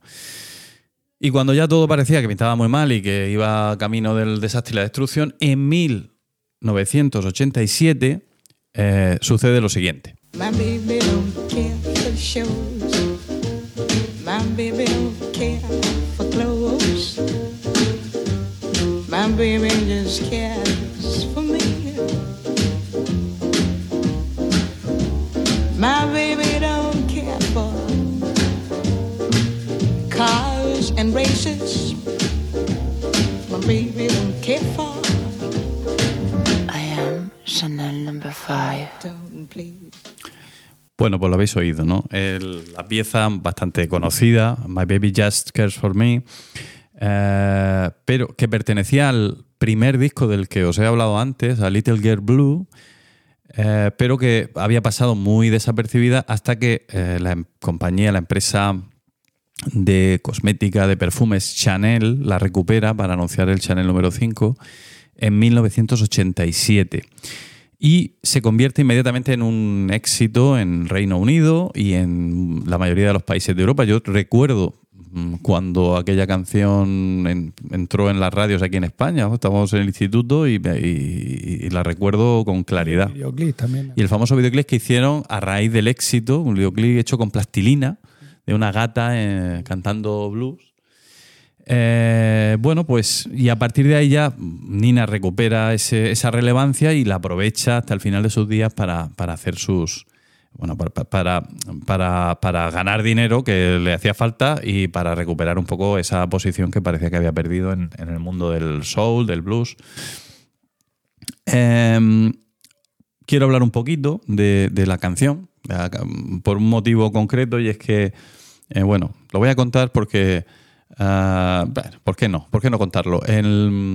Eh, Sabéis que unos amigos, Eva y Agostino, que son músicos, eh, pues nos han invitado a, Nuria y a mí a, hacer algo de música con ellos. Hemos montado ahí una especie de, de consort experimental, muy curioso. Eh, y bueno, las canciones se han elegido así como un poco al vuelo, por gusto. Y Nuria eligió esta precisamente y entonces la, composición es que Agostino toca la guitarra, la guitarra eléctrica, Eva el clave, eh, yo el bajo, el bajo, bajo acústico, no eléctrico, pero bueno, eh, para el caso, para lo que hago con él, y, y, Nuria canta. Eh, y bueno, y, entonces ha sido un poco el, empezar con esta canción, con, sí, con los ensayos y tal, el interesarme un poco más por la historia. El caso es que esta canción, pues como la mayoría del repertorio del jazz, mm, para encontrar el compositor original o la primera versión hay que remontarse mucho, ¿no? Porque siempre son versiones y versiones de versiones. Y eh, esta canción en concreto se compone para un musical, una película musical llamada Whoopi, escrito Whoopi, de 1930. La música es de Eddie Cantor y la letra de Gus Kahn. Y la letra de esa, de esa canción no es exactamente la que canta Nina Simone. Nina Simone lo que hace es eh, adaptarla a su tiempo. ¿no? La letra original habla de Bad Rogers. The Bad Rogers is not her style. Y ella lo cambia por Liz Taylor. También es verdad que en la versión original el que canta es. Ah, o la que canta. El que canta es un hombre y está hablando de, la, de, los, de, los, de lo que le gusta a su chica y ella, como chica que es, habla de lo que le puede gustar a su chico o de lo que no le gusta en este caso. Maurice Chevalier dice Even Maurice, eh, no, perdón, Even Chevalier's Smile, ella lo cambia por Lana Turner y lo cambia también por Liberace. ¿Sabéis quién era Liberace? ¿Os suena? Un personaje curioso, una especie de showman eh, pianista, pero que se convirtió más en un showman que otra cosa, además de una sexualidad siempre muy, muy ambigua. Y. Em, ¿No hemos hablado aquí de eso? ¿De Liberace? No, no, porque Diego no se acordaba, a mí me sonaba. Pues puede ser. Yo he oído hablar de. Quiero decir, el nombre me sonaba y tal, pero no sabía quién era exactamente. Sí, sí, sí. Nunca sabía. Pues eso, un, dicho, le decían, usted es un, es un pianista muy extraño. Decía, yo es que yo no soy un pianista, yo hago otra cosa, ¿no? yo hago espectáculo. Ah, en fin, introduce estos nombres y luego el resto de la letra que dice, dice, mm, dice, bueno, pues todos estos personajes, Liz Taylor, Lana Turner, Liberace, is something that, that he can't see. Es algo que él no, que no puede ver, que no, le interesa, no le llama la atención. Dice, I wonder what's wrong with baby. ¿Qué, ¿Qué, le pasará a mi chico o a mi chica?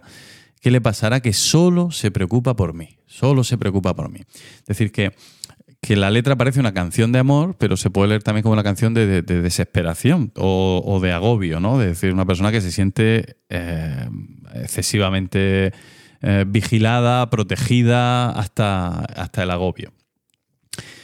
Bueno, pues, y un poco esa es la lectura, ¿no? Es esta canción se graba en 1958, cuando ella está todavía casada con este, con este policía maltratador. ¿Policía era blanco o negro? Policía era blanco. Tía. Y, es un canto un poco de, seguramente de angustia, ¿no? O, de, o la expresión de...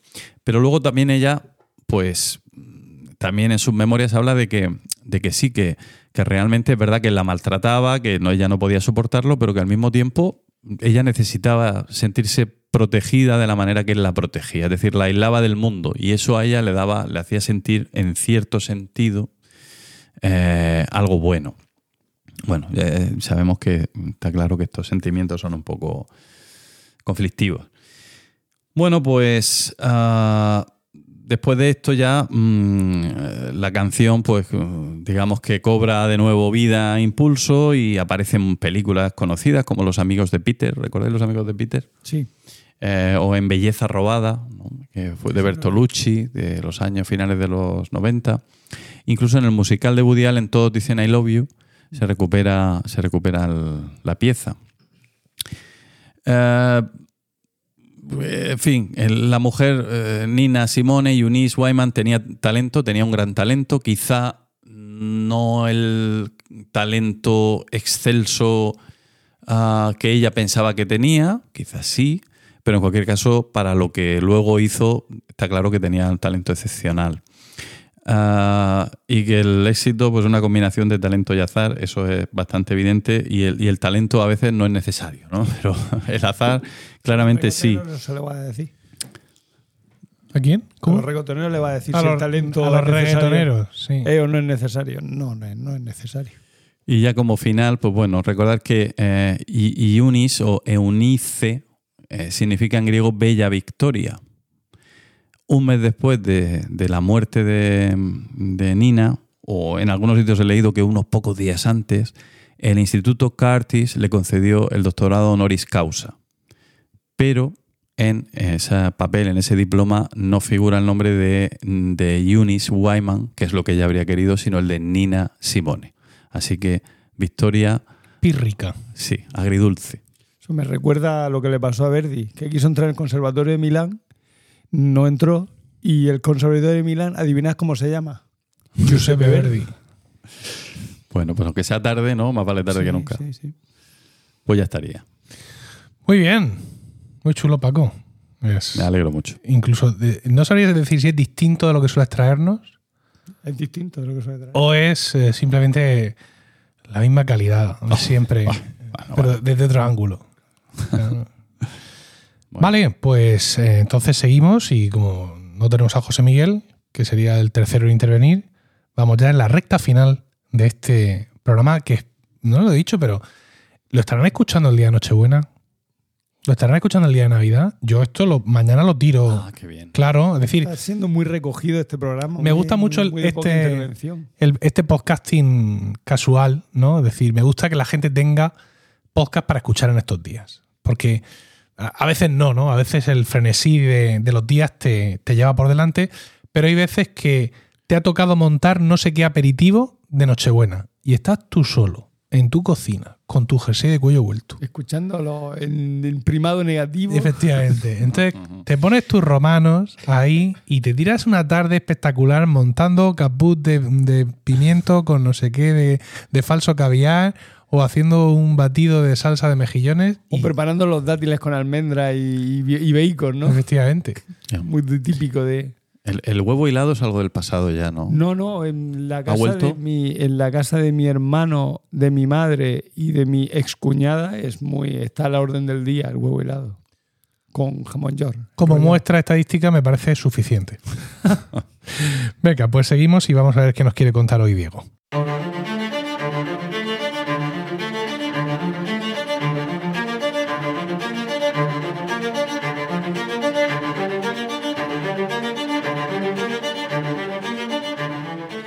Atormentado, igual que la melodía que le da paso.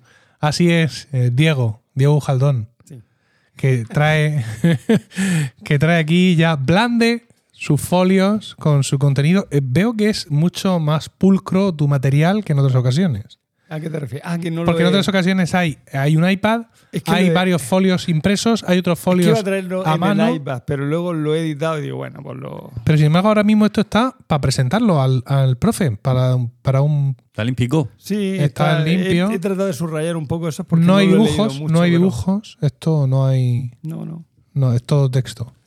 Y Arial 10, un poco optimista. muy pequeño, un poco optimista, ¿no? Digo, José, Paco, a ver, Paco está revisando el material. Muy complicado, sí. Sí. No, pero llevo la gafa puesta. Ya, pero las la gafas no son la capa del granero americano. ¿Vale? Son un poco de ayuda, pero no, no nos dejan ahí. Bueno, venga, micrófono, micrófono para ti, querido amigo. Pues mira, este verano yo me fui de vacaciones a la Selva Negra. Y entre uno de los sitios donde estuve, mi mujer me dijo, bueno, estuvimos viendo varios lagos, entre ellos el, uno que me hacía mucha gracia, Titisee, C es lago en alemán, ¿no? El lago Titise, bueno, no el lago Titise, sino el Titise, el lago Tite, ¿vale? Y aparte de eso fuimos al Bodensee, el Bodensee no sonará de nada porque es como se llama en alemán un lago que a lo mejor os suena un poco más, que es el lago Constanza. Es el lago más grande que hay en teoría eh, de aguas fluviales, quiero decir, en Europa. ¿Vale? Bien, pues yo salí de, un, de una. Bueno, yo estaba en una ciudad que estaba a la orilla del lago, en Alemania, y me monté en un barco que me llevó a Constanza. Es que no me recuerdo cómo se llama la otra ciudad. Por su nombre alemán. No recuerdo. Muy bonita, pero no recuerdo el nombre. Vi tanto que. Bueno, y llegué allí.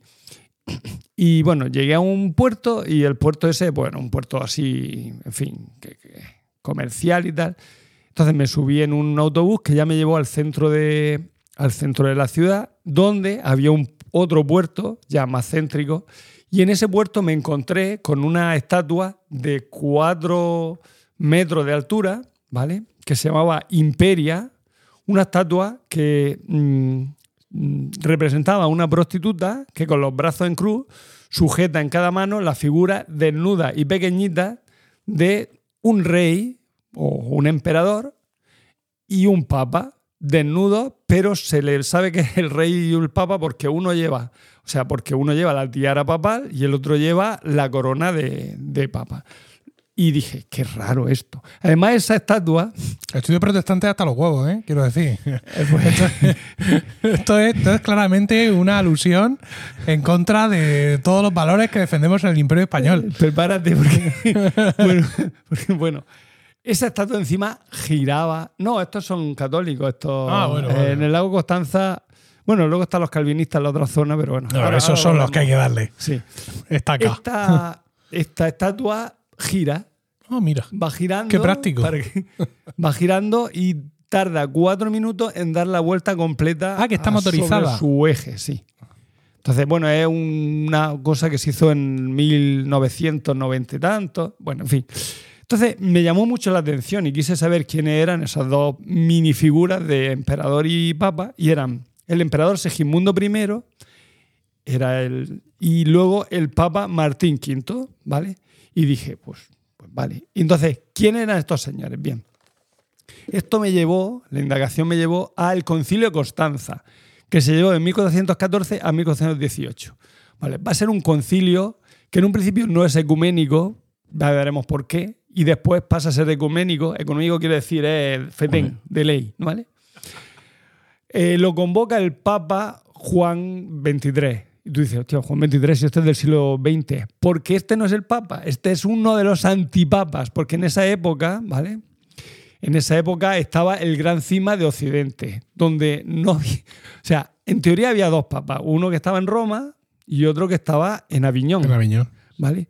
Pero resulta que tuvieron la idea, dice, bueno, esto hay, que, esto hay que solucionarlo, ¿vale? Entonces se hace un concilio antes, en 1409, en Pisa, donde quieren resolver el problema y deciden nombrar un nuevo papa, Juan XXIII, que Roma dice que no y Aviñón dice que, Que tampoco. Que no, que de, que de ahí nada, que de eso nada.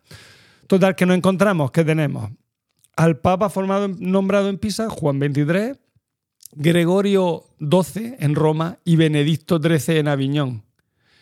El- entonces, este concilio ¿vale? va a buscar no solo mm, reprimir la... Pero, per- per- perdón, te interrumpo. Sí. Vamos a ver. Entonces, mandan representantes, tanto el Vaticano como, la, como Aviñón, ma- mandan representantes a, a Constanza, No, todavía A no. Pisa, a Pisa. A Pisa, vale, vale. Eso fue en Pisa y no, no, no lo soluciona. Y de allí sacan otro papa. Pero o sea, que, que los representantes eligen a uno No, que no, no, le vale ni a uno ni a otro. Claro, eligen, mm, yo creo que sería el emperador el que elegiría a este papa Ah. y, le- y el, y el papa de Roma dijo que no y el de Aviñón dijo que tampoco porque no, no, no le gustó. Yo creo que eso fue alguna idea de, de aquí de Segismundo, dijo, esto lo soluciono yo, nombramos otro papa, hacemos borrón y cuentas nuevas. Total, que bueno, vamos a ver. Y claro, estos papas no entran en el lore porque estos números luego no son validados, no, no entran en la... en- Como ya hemos dicho, ¿quién convoca el concilio? Pues lo va a convocar eh, Juan XXIII y el emperador y rey de Hungría y Croacia, Segismundo, curiosamente de Luxemburgo. Era rey de Hungría y Croacia, pero se llamaba de Luxemburgo. Así. tal. porque les pasaría como nos ha pasado tantas veces a nosotros, que agotamos las familias, las familias reales propias y tenemos que andar luego mendigando por Europa que venga gente a reinarnos. Yo creo que sería el cargo que tenía, pero bueno. No, yo, ¿qué sería esto? Si es que nuestros reyes son, son franceses. Que esto tendríamos que hacernoslo mirar. Si al final decidimos seguir con el tema de la monarquía, ¿cómo andamos de Austrias? Mm, yo he perdido la pista ya de los austriacos. Malamente, ¿no? y si nos vamos más atrás, de Don Pelayo, queda algún, algún heredero. ¿No? ¿Seguimos con los Borbones? Venga, seguimos. Bueno, el concilio va a durar tres años y medio. Segismundo se encontró con la existencia, como hemos dicho, de tres papas. ¿Vale? Eh, Gregorio XII, línea romana que es la auténtica, que viene desde Urbano VI, que es cuando se hace, se, que es cuando se, por un lado aparece Urbano VI y por otro lado se, se disgrega el Papa de- Aviñón. El verdadero Papa de Roma no va a estar, va a estar ausente de este, de este concilio, pero él decide, Gregorio XII decide eh, a, eh, decir, bueno, pues está dispuesto a renunciar si lo hacen los, dos, los otros dos papas para que se elige un nuevo papa. Ahora sí que él dice, bueno, venga, yo creo que ya hasta aquí ha llegado la broma bastante, yo me borro, elegimos uno nuevo, pero que nos guste a todos. Pero qué bien, ¿no? Sí, Qué sí, generoso, muy qué bien, desprendido. Muy bien, muy bien. Básicamente es el guion de Asterix y los Godos. Esto. Bueno, eh, entonces, entonces dice, entonces eso, pide que se elija un papa que fuese reconocido por todos. El concilio, pues al principio, como hemos dicho, no es legítimo porque lo, lo nombra un antipapa, el papa no lo ha convocado, ni lo preside, ni, ha ni mandó ningún delegado suyo en un principio. Pero cuando consigue que depongan, estoy haciendo spoilers porque luego voy a ir hablando de cada uno de los papas, o bueno, del papa y de los antipapas, cuando consigue que depongan a Juan XXIII, Gregorio va a mandar a, dos de sus cardenales, que son Malateste y Dom- Dominici, con otros tres obispos, al, al emperador Segismundo y al concilio. Y allí, eh, allí sigue eh, Dominici, uno de los cardenales, dice, ahora sí que es verdadero y legítimo este concilio. Ahora sí que ya podemos decir que esto está fetén. Está Tú, pi- aprobado. tú piensas que dos cardenales y, tre- y tres obispos son 750 de poder. ¿Vale? Con lo cual, tú con eso, o sea, la, la primera mano de mm, sin tirar dado, tú ya esto ya lo tienes controlado. ¿Vale? Es que fue muy buena jugada por parte del Papa de Roma. Y el Papa, este, eh, Gregorio XII, mm, 12, sí, autoriza que, que, todo, que, se- que todo lo que se haga y contra la herejía, porque es que encima había una herejía, encima. Aparte de los que había varios papas, a- tenían que luchar contra una herejía que le estaba reconcomiendo. Yo creo que por eso le- se le dieron prisa, porque veían que se lo estaban comiendo por los pies a los papas y dijeron, esto hay que darle, hay que darle velocidad antes Salida, de que la iglesia se reforme, ¿vale? Renuncia al pontificado con tal de no que no continúen, como hemos dicho, los otros dos antipapas y acepta la renuncia quedándose como Angelo Corrario y que es el nombre que, que, que como se llamaba el hombre y se queda como simple cardenal de Porto. Porto no de Oporto, sino de Porto, un- pues una ciudad italiana que es bastante pequeña, supongo, porque no la conozco. Vale. Luego tenemos a Benedicto, mm, a Benedicto XIII, 13. Que está en la línea de Viñón, que se remonta a Clemente VI, el que se declara con Urbano VI. VI, efectivamente. ¿Quién es Benedicto XIII? ¿Lo conocéis? No. ¿Os suena Pedro de Luna, el Papa Luna? Mucho. Sí. Bien, bien. De- Pues Tengo el este, spoiler que aquí clavado en el pecho. Por- este es Benedicto XIII. Este Benedicto XIII eh, dijo que él no iba a renunciar una miércoles, iba a decir una mierda, pero no iba a renunciar a nada, ¿vale? No, cede na- no, no va a ceder nada. Pero como mm, su conducta de siempre había sido intachable, no se le podía acusar de nada. Indigno. O sea, no puede decir, "Eh, pero es que eres un papa que. No, no. El tío ni tenía cosa extraña, como vamos a ver, ni tenía amantes, ni Hijos. ni hijo, ni era un hombre así que, en fin, pues se dedicaba a su papá y, y no quería dar escándalos, ¿vale?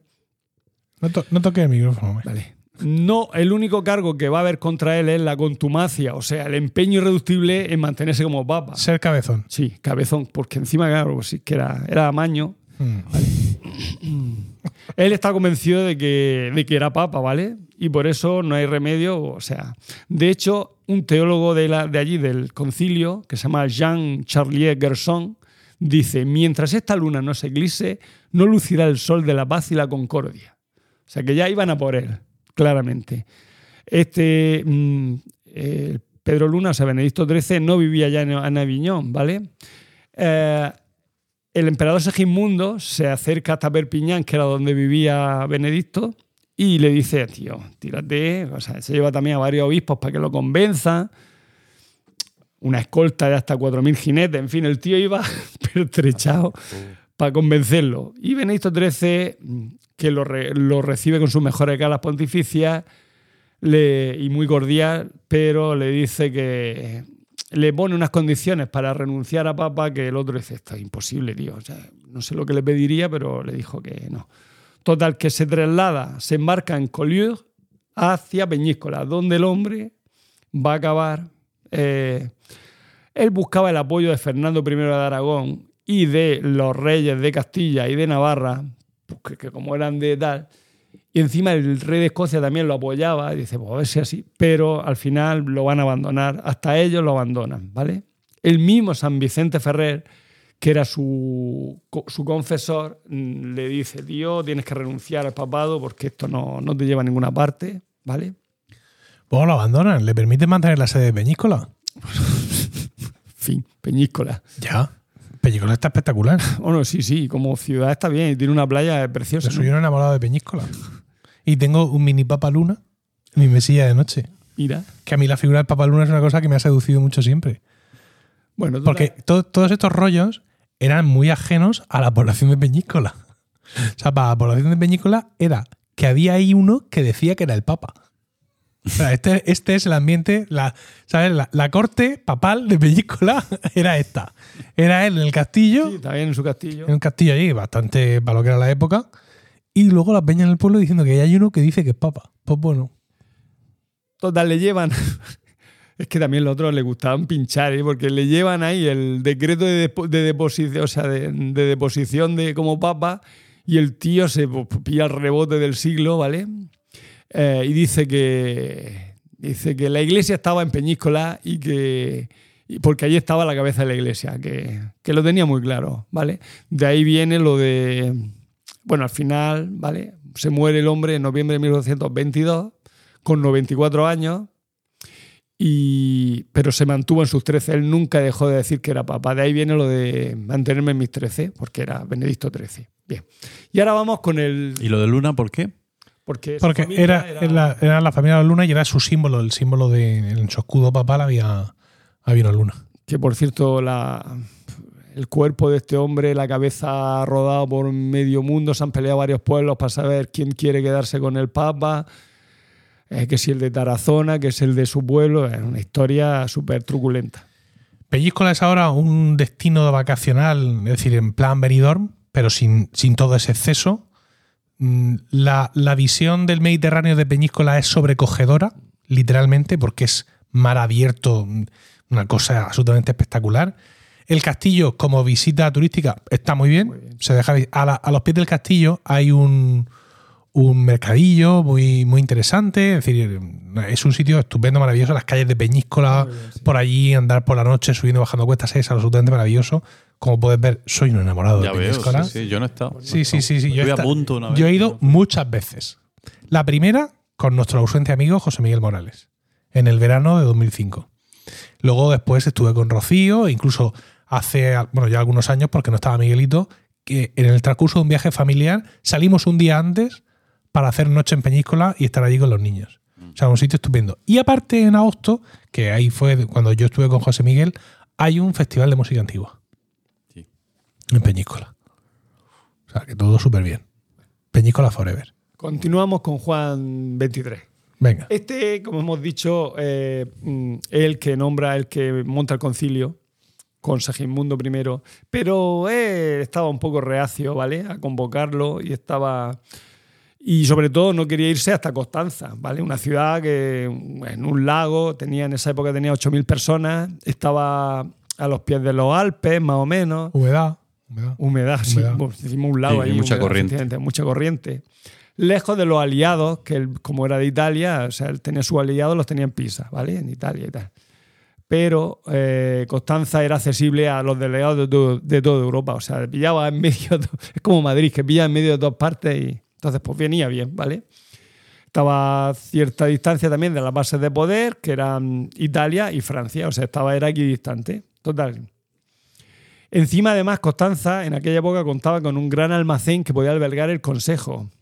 Este consejo estaba compuesto por aproximadamente 29 cardenales, 134 abades, 183 obispos, 100 doctores en Derecho y Teología. Eh, va a ser el consejo más grande de este tipo en. Perdón, el concilio más grande, estoy diciendo consejo y es concilio. El concilio más grande de este tipo en la era medieval. Y va a traer, a- encima va a traer a, decen- a a decenas de miles de personas a, la- esta ciudad. Representantes de lugares tan al sur como Etiopía o tan al este como Rusia.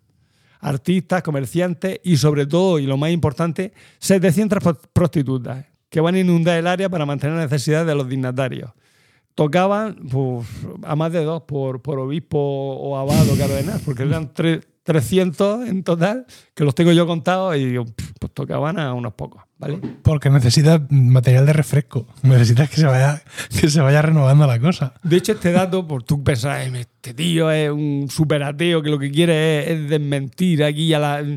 Echar al fango a la iglesia. No, católica". no, no eres tú el que siendo obispo se iba de putas. Quiero decir, eran ellos. El pe- o sea, el pecado no es de quien lo cuenta, es de quien lo comete. Ya, ya, pero dice, lo mismo este lo que quiere es echar mierda a la iglesia. No, no, no. No. Este dato está publicado por don Enrique Miret Magdalena, catedrático de ética y profesor de las Universidades Pontificias de Salamanca y Comillas. O sea que Sí, sí. está- O sea, que está rubricado por la autoridad. Por, por la autoridad, efectivamente. Bueno, los amigos cuando ven que Juan 23 arranca para Constanza, le dice, puedes ir a Constanza como papa, pero volverás a casa como un hombre común. Se ve que ya se olía la tostada y decía, no te vayas para allá. De hecho, fue el único de los tres papas que hizo el viaje en persona con la escasa esperanza de que su presencia pudiera ganarse la voluntad y, per- y- y que le permitiera permanecer en el poder como papa. Pero No. vemos que no.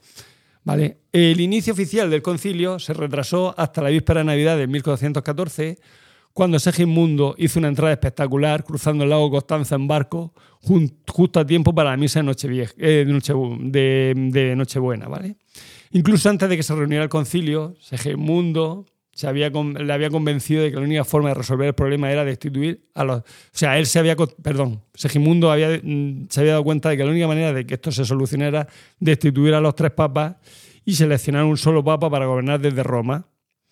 Eh, Juan XXIII rápidamente, mm, al principio consigue a muchos miembros del consejo, ¿vale? Que, sean partidarios de él, Pero cuando llega a Constanza va a tener una pelea con Segismundo y esto va, mm, y esto va a hacer pues, que, en febrero de 1415 eh, se decida que en vez de votar por representantes, se vote por bloques de naciones, ¿vale?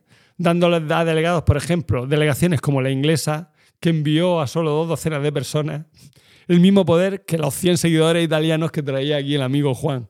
Entonces dije, este, Juan ya empezó a decir, esto se me está torciendo. Los detractores comienzan a difundir rumores sobre el comportamiento moral como papa que tenía este hombre. Se ve que este sí que era un pieza, pero de cuidado, ¿no? Y abren la, la posibilidad de que el concilio lo excomulgue y lo saque del poder. O sea, ya, ya empieza la cosa. Ya. Juan dice, "Uh, O sea que ni siquiera te quedas como obispo raso. no, no, no. Excomulgado. Joder, Juan, qué mal. Juan, viendo que la cosa se estaba poniendo fea, empieza a ganar tiempo, empieza a prometer que va a renunciar en una declaración a principios de marzo de 1915, va a renunciar a su pontificado, pero el 20 de marzo se va a disfrazar de obrero y se escapa de la ciudad para refugiarse en, en- en Austria. Se, se- se la- vamos, se da el piro porque dice aquí, aquí yo acabo en la hoguera eh, en menos que canto un gallo espera de esta. mm, También piensa, bueno, si me voy y no hay papa, pues, pues no hay concilio. Si lo he nombrado yo, si lo he formado yo. Pero Segismundo estaba allí, eh, al pie del cañón, y dice: "Si ya que me hace, ya, me, ya que me he desplazado desde Hungría, soy rey de Hungría. Ya que me has hecho venir. Claro, ya no, ahora no vamos a dejar esto que. ¿Esta hoja la vas a necesitar más? No, me la puedes tirar. ¿La quitamos para que no le dé golpecitos? Sí, sí. Vale. Bien. Sabía yo que cuando he dado el golpe. Vamos a hacer, vamos a hacer, no sé si veis ahora los partidos de la, de, la- de esta pozoñosa liga eh, que tenemos aquí en España, que ahora para, para intentar sacar algunas perrillas más, cuando meten un gol, cogen ese balón en concreto y lo ponen en un pedestal y te lo venden en, Ah, en purrias.com. Tú puedes comprarte el balón de- del, del 1-2 del Alavés Cádiz, ¿no? Podemos hacer aquí lo mismo con, Pues tira un montón de con los foliers de Diego, ¿no? Podríamos luego sacarlos, Tira un montón de estos. ¿vale? Y que la gente los pueda, pueda pujar yo, y todo yo esto, pujo, yo. Porque estos son incunables. Pues tira un montón de eso, tira un montón. Pues hemos perdido dinero. Sobre todo los manuscritos, ¿eh? Hombre. Con, con todas las mierdas esas que le ponía yo. Sí. Bueno, los próximos los procuraré hacer menos pulcros y más, para que den más dinero. Bueno, total, que, que Segismundo lo arresta a finales de abril. Le duró poco la, la huida. Perdón. En mes y medio ya estaba arrestado y lo traen otra vez a Constanza. Y dice, tú aquí hacemos el concilio por lo civil o por lo criminal. Va a ser depuesto formalmente como papa el 29 de mayo y muere en cautiverio el 22 de diciembre de 1940, digo, mil- 1419, o sea, tres o cuatro años después. El emperador Segismundo el Us- Ahora vamos con el emperador. Ah, Vamos a hablar qué es lo que hace el emperador ahí en el concilio. Ya hemos visto algunas cosas. Eh, este, este señor no había sido elegido como rey de. O sea, no había sido elegido como emperador romano. Eh, eh, perdón, había sido elegido como emperador, eh, ay, como emperador del Sacro Imperio Romano Germánico en 1910 y dijo esto. y esto- Cuatro. En mil- 400. 1410, perdón. Esto dice, esto lo arreglo yo. Entonces es él que va a, a impulsar el concilio, ¿vale? Ofreció, en, en- cuando llegó allí en, en- en Navidad, o sea, el día de Nochebuena, ofreció un discurso, ¿vale? En que utilizó alguna frase en latín y cometió, estaba, estaba allí, si llega hasta el Paco le da algo, porque cometió algún que otro error, ¿vale? A esto se la- le advierten de ello um, los- algunos de los cardenales presentes que como eran, quiero decir, eran, y- y, eh, ¿cómo se llama estos? Los que son... Doctores de la iglesia, ¿no? Ya, pero aparte los que hablan nativos, que eran nativos, como los que traen ahora, los lectores que traen ahora para bilingüe, nativos de, Eh, ¿Nativos latinos? nativos No, latinos, del entonces- Vaticano. Claro, eran del Vaticano. Entonces le dice, mira que, que te estás equivocando, que aquí romano ni te domo. No, Efectivamente. No, no, no. ¿Cuántos Eh, romanos? Sí, pues, te recoge así de la oreja y empieza. Bueno, entonces fue en aquel momento donde, según relatan algunas crónicas, el emperador Segismundo soltó su famosa sentencia, también en latín, Ego sum romanus et super grammaticam, que quiere decir, soy romano y estoy por encima de la gramática.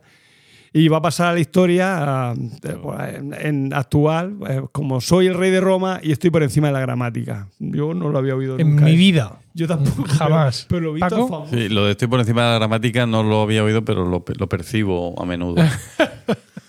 La gente odia la gramática. Vale, entonces, en la quinta sesión de este concilio de Concilio de Constanza, se aprobó, ya, ya hemos visto quién era el. eh, Este. Vamos a ver ahora qué se hace en el Concilio de Constanza, aparte de mm, una vez que, que ya se soluciona que, uno, son- que, que solo va a haber un papa y tal, porque se han depuesto al otro. Vamos a ver eh, cómo se soluciona esto. Pues se aprobó el, con, el decreto ex santa. Eh, uno de los mm, que dice legítimamente, bueno, no lo voy a leer. Lo que quiere decir es que el Espíritu Santo está aquí y lo que se diga aquí está dicho por el Espíritu Santo y aquí vamos. Aquí paz y después gloria. Claro, y esto, esto va a misa, nunca mejor dicho. Esto lo dice el Espíritu Santo y, y no hay otra, ¿vale? Entonces, eh, ¿vale? Eh, entonces ya, como he dicho, la Iglesia Católica militante, ¿vale? Eh, está, mm, la potestad está directamente en Cristo, entonces todo el mundo tiene que acatar lo que se decide aquí.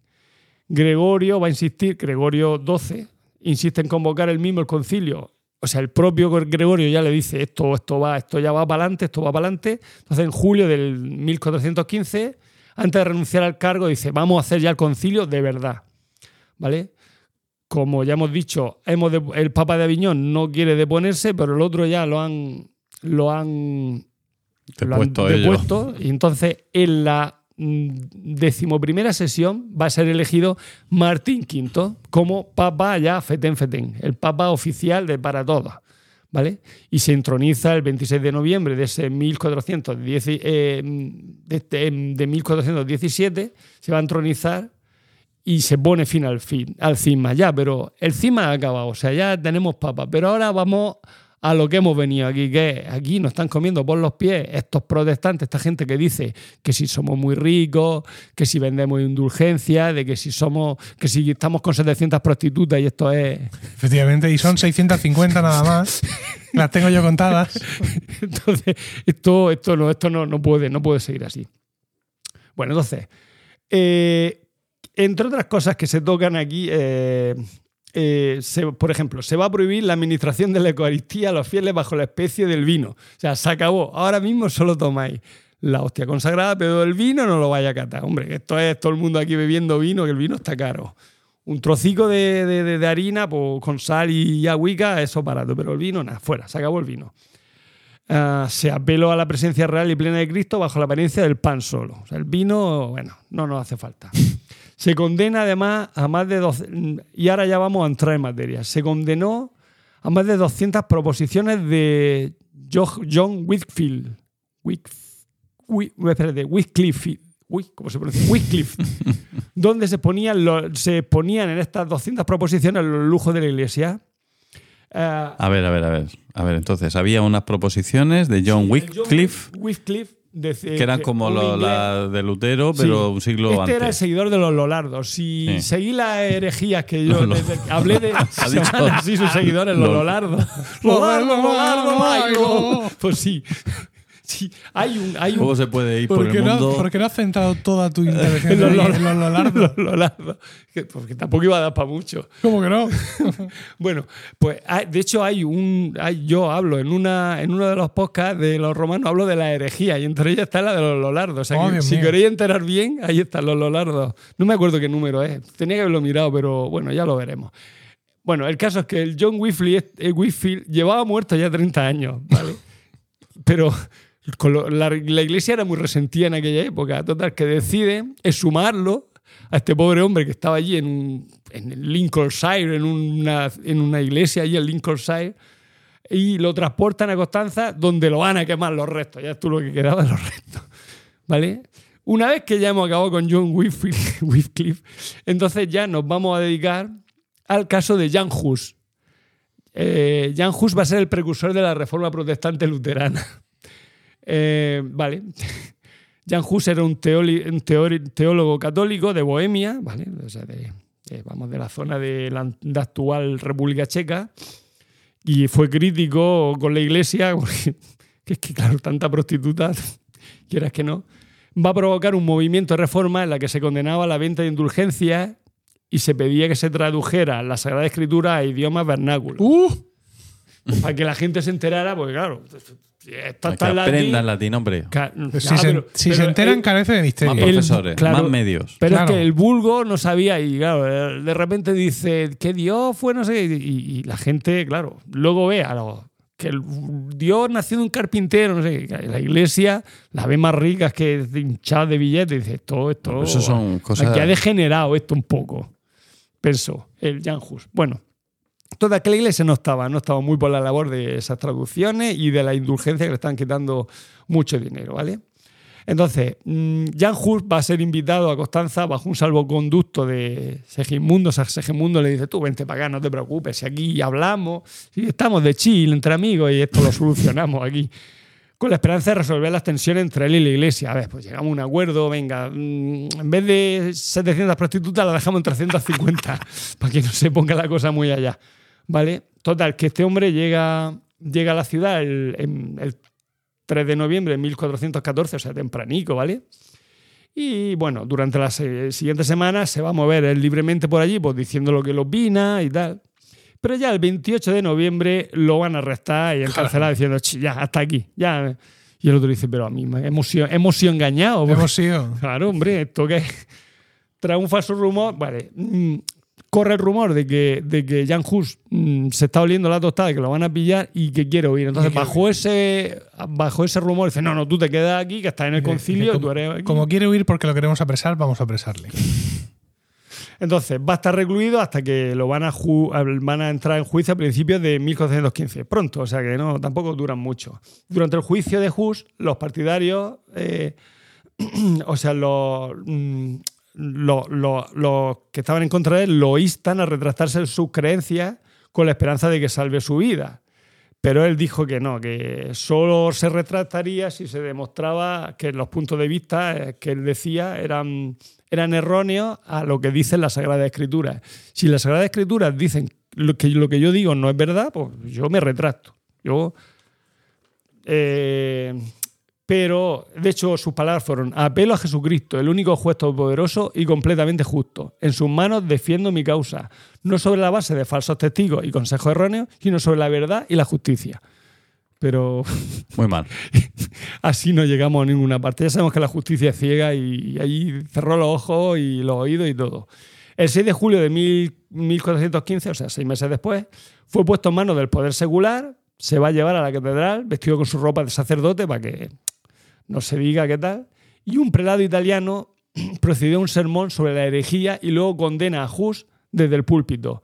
Hus va a ser despojado de sus túnicas, como cuando eres militar y te quitan ahí, ¡ah! los, los galones y tal, pues esto así. Y le puse, le pone en la cabeza un cono de papel con la palabra aerisiarca, líder de un movimiento herético, quiere decir eso. ¿Vale?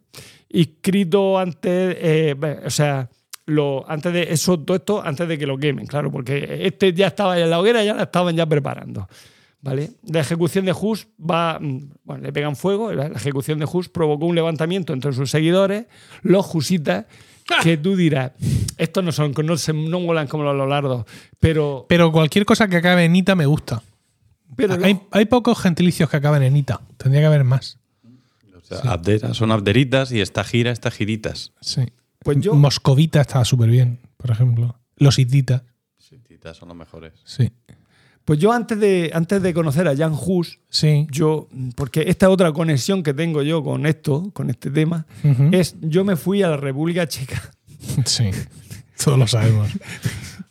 y allí en, en el tren eh, conocí a una chica, ¿no? Sí, Vaya. sí, vaya. No sé por qué, no me puedo sé. esperar. Que me ayudó. Que te yo ya lo creo. De hecho, ya se tenía que parar como cuatro o cinco estaciones antes, pero dijo, no te No, preocupes, no, yo- hombre. Yo, te llevo hasta donde tú Es te tienes increíble, que ¿eh? Parar. para humillarnos. Total. Y entonces, hablando con ella de nuestras Sí. cosas y tal, me comentó que ella de era... sus cosas de ellos, de nuestras cosas. Sí, ya, claro. tenía- ya tenían cosas. Es que un viaje daba mucho. No, hombre, ya lo creo. Desde Praga Sí. hasta ahí, hasta Nietzsche en la Orike, Orlike Ori Mountain, que luego me dijo, no, Orlike Ori, Ori por lo visto es montaña en checo. Claro. Ajá. Eh, Son las montañas de Orlique. Pero no digas, no digas Orlique Ori Mountain. Digo, pues es que mola Orlique Ori Mountain. Bueno, total, que a pesar de eso, Y ella te dijo, ay, cállate, tonto. cállate, tonto. Me, dijo que era Jusita, ¿no? Me habló, me comentó. Que era Jusita. Sí, sí, era Jusita. Es más, el, la iglesia de la, de la, o sea, del pueblo que fui a reformar, Sí. Era, era el pastor era Jusita también. Eh, Bueno, fuiste a reformarla físicamente. Sí, sí, explicamos. sí. Es que Sí, no es que sí. fuera a hacer una labor de sí. evangelización. No, estaba hecha no. polvo, estaba hecha vale, polvo Tú y fuiste allí fui- a, Sí, sí. a- a a Neratov se llamaba clavar tablones. Neratov in Orlikeori Mountain. bueno, pues fui allí mm, y nada, pues y conocí allí a la chica. esta. Conocí. Sí. Lo conocí. Sí. Bueno, el caso es que. vale, eh, lo que estamos diciendo, que conocí a una Jusita, ¿vale? Sí, sí, Sí. ha quedado claro. Eh, los seguidores de la Jusita, eh, pues este movimiento se va a prolongar en levantamiento Jusita durante 30 años. Y hay que decir que en 1999 el Papa Juan Pablo II, lo quiere todo el mundo, expresó su profundo pesar por la cruel muerte in- infligida a Hus y elogió el coraje moral del reformador. O sea que al final el, papado lo ha perdonado, vamos a ver, o sea, cada vez mm, están haciendo lo mejor. ¿eh? Se la colaron a Juan Pablo. Pues seguramente Clarísimamente. yo era un... Clarísimamente. No sabía ni lo que decía en ese momento. Empezó a leer y ya está. Y no sé ni que era Eso es como, Hus. como ese, eso que ocurrió en televisión española cuando la princesa Leonor eh, fue a iniciar, a continuar sus estudios en no sé qué. Eh, Y en Irlanda, Irlanda. fuera, eso. Y entonces en un noticiero pusieron el- los rótulos abajo, dice, Leonor se va de España como su abuelo. entonces lo, lo- lo- lo despidieron al tío Claro, y, y una sentencia reciente ha obligado a... a remitir. a- bueno, no, lo- no los- él lo quiere volver porque bueno, ya está trabajando en otro sitio, pero han declarado el despido Que saldría de trabajo muy rápido, seguro. y todo, y todo eso. Pues esto es lo mismo, ¿eh? Esto se lo cobraron a Juan Pablo. Es decir, Juan Pablo II, que venga. Lea esto, pa- Sí, santo padre, lea No, le esto. pusieron un montón de cosas y dijo, "Venga, vamos a leer pronto que es la hora de comer ya. Bueno, y ahora voy a acabar ya Venga. con la profecía del ganso de Lutero, que es que tiene que ver con Hus. Porque Hus en checo antiguo Sí. significa ganso. Ajá. Entonces Lutero cuenta que Hus eh, le dijo al emperador Segismundo, antes de que lo quemaran, vas a asar a un ganso, pero dentro de un siglo vas a encontrar un cisne que no podrás quemar. Eso dice la leyenda, o eso dice Lutero. Sí. El Lutero pues dice, pollo, y por eso en la iconografía Lutero siempre... ¿Qué iconografía? Si no tienen. En, en la iconografía, luterana, cada vez que aparece la imagen de Lutero, que sí aparece, sí. aparece con un, con, con un cisne cerca Ajá. o aparece también un ganso por allí por alrededor. Y el ganso es Jan Hus, el que luego hizo que apareciera el cisne, que es Lutero. En fin, que hasta Lutero tenía su amor propio y su, Sí, sí, sí. sí. Vanidad.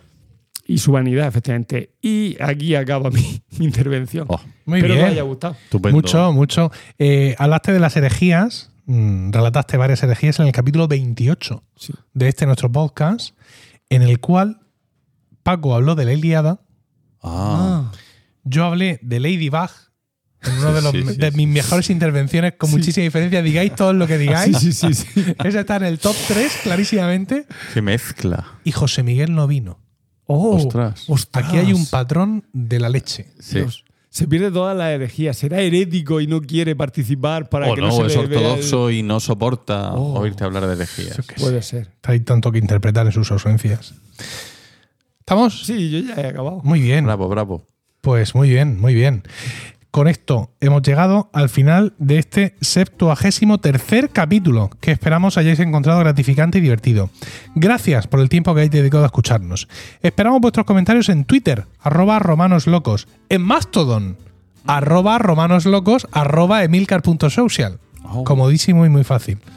Y también en nuestro canal de Discord, al cual podéis acceder a través de emilcar.fm barra Discord. Feliz Navidad. Pues igualmente, ¿no? claro que y, sí. y Feliz próspero Navidad. año nuevo, ¿no? Mm. A todos nuestros Sí, sí, oyentes. claro. Mientras llega nuestro siguiente capítulo, seguramente el año que viene, eh, recibid todos un saludo y recordad que ante cualquier adversidad de la vida, lo mejor es tomarse un segundo para respirar profundamente y decir: ¡Están locos estos romanos!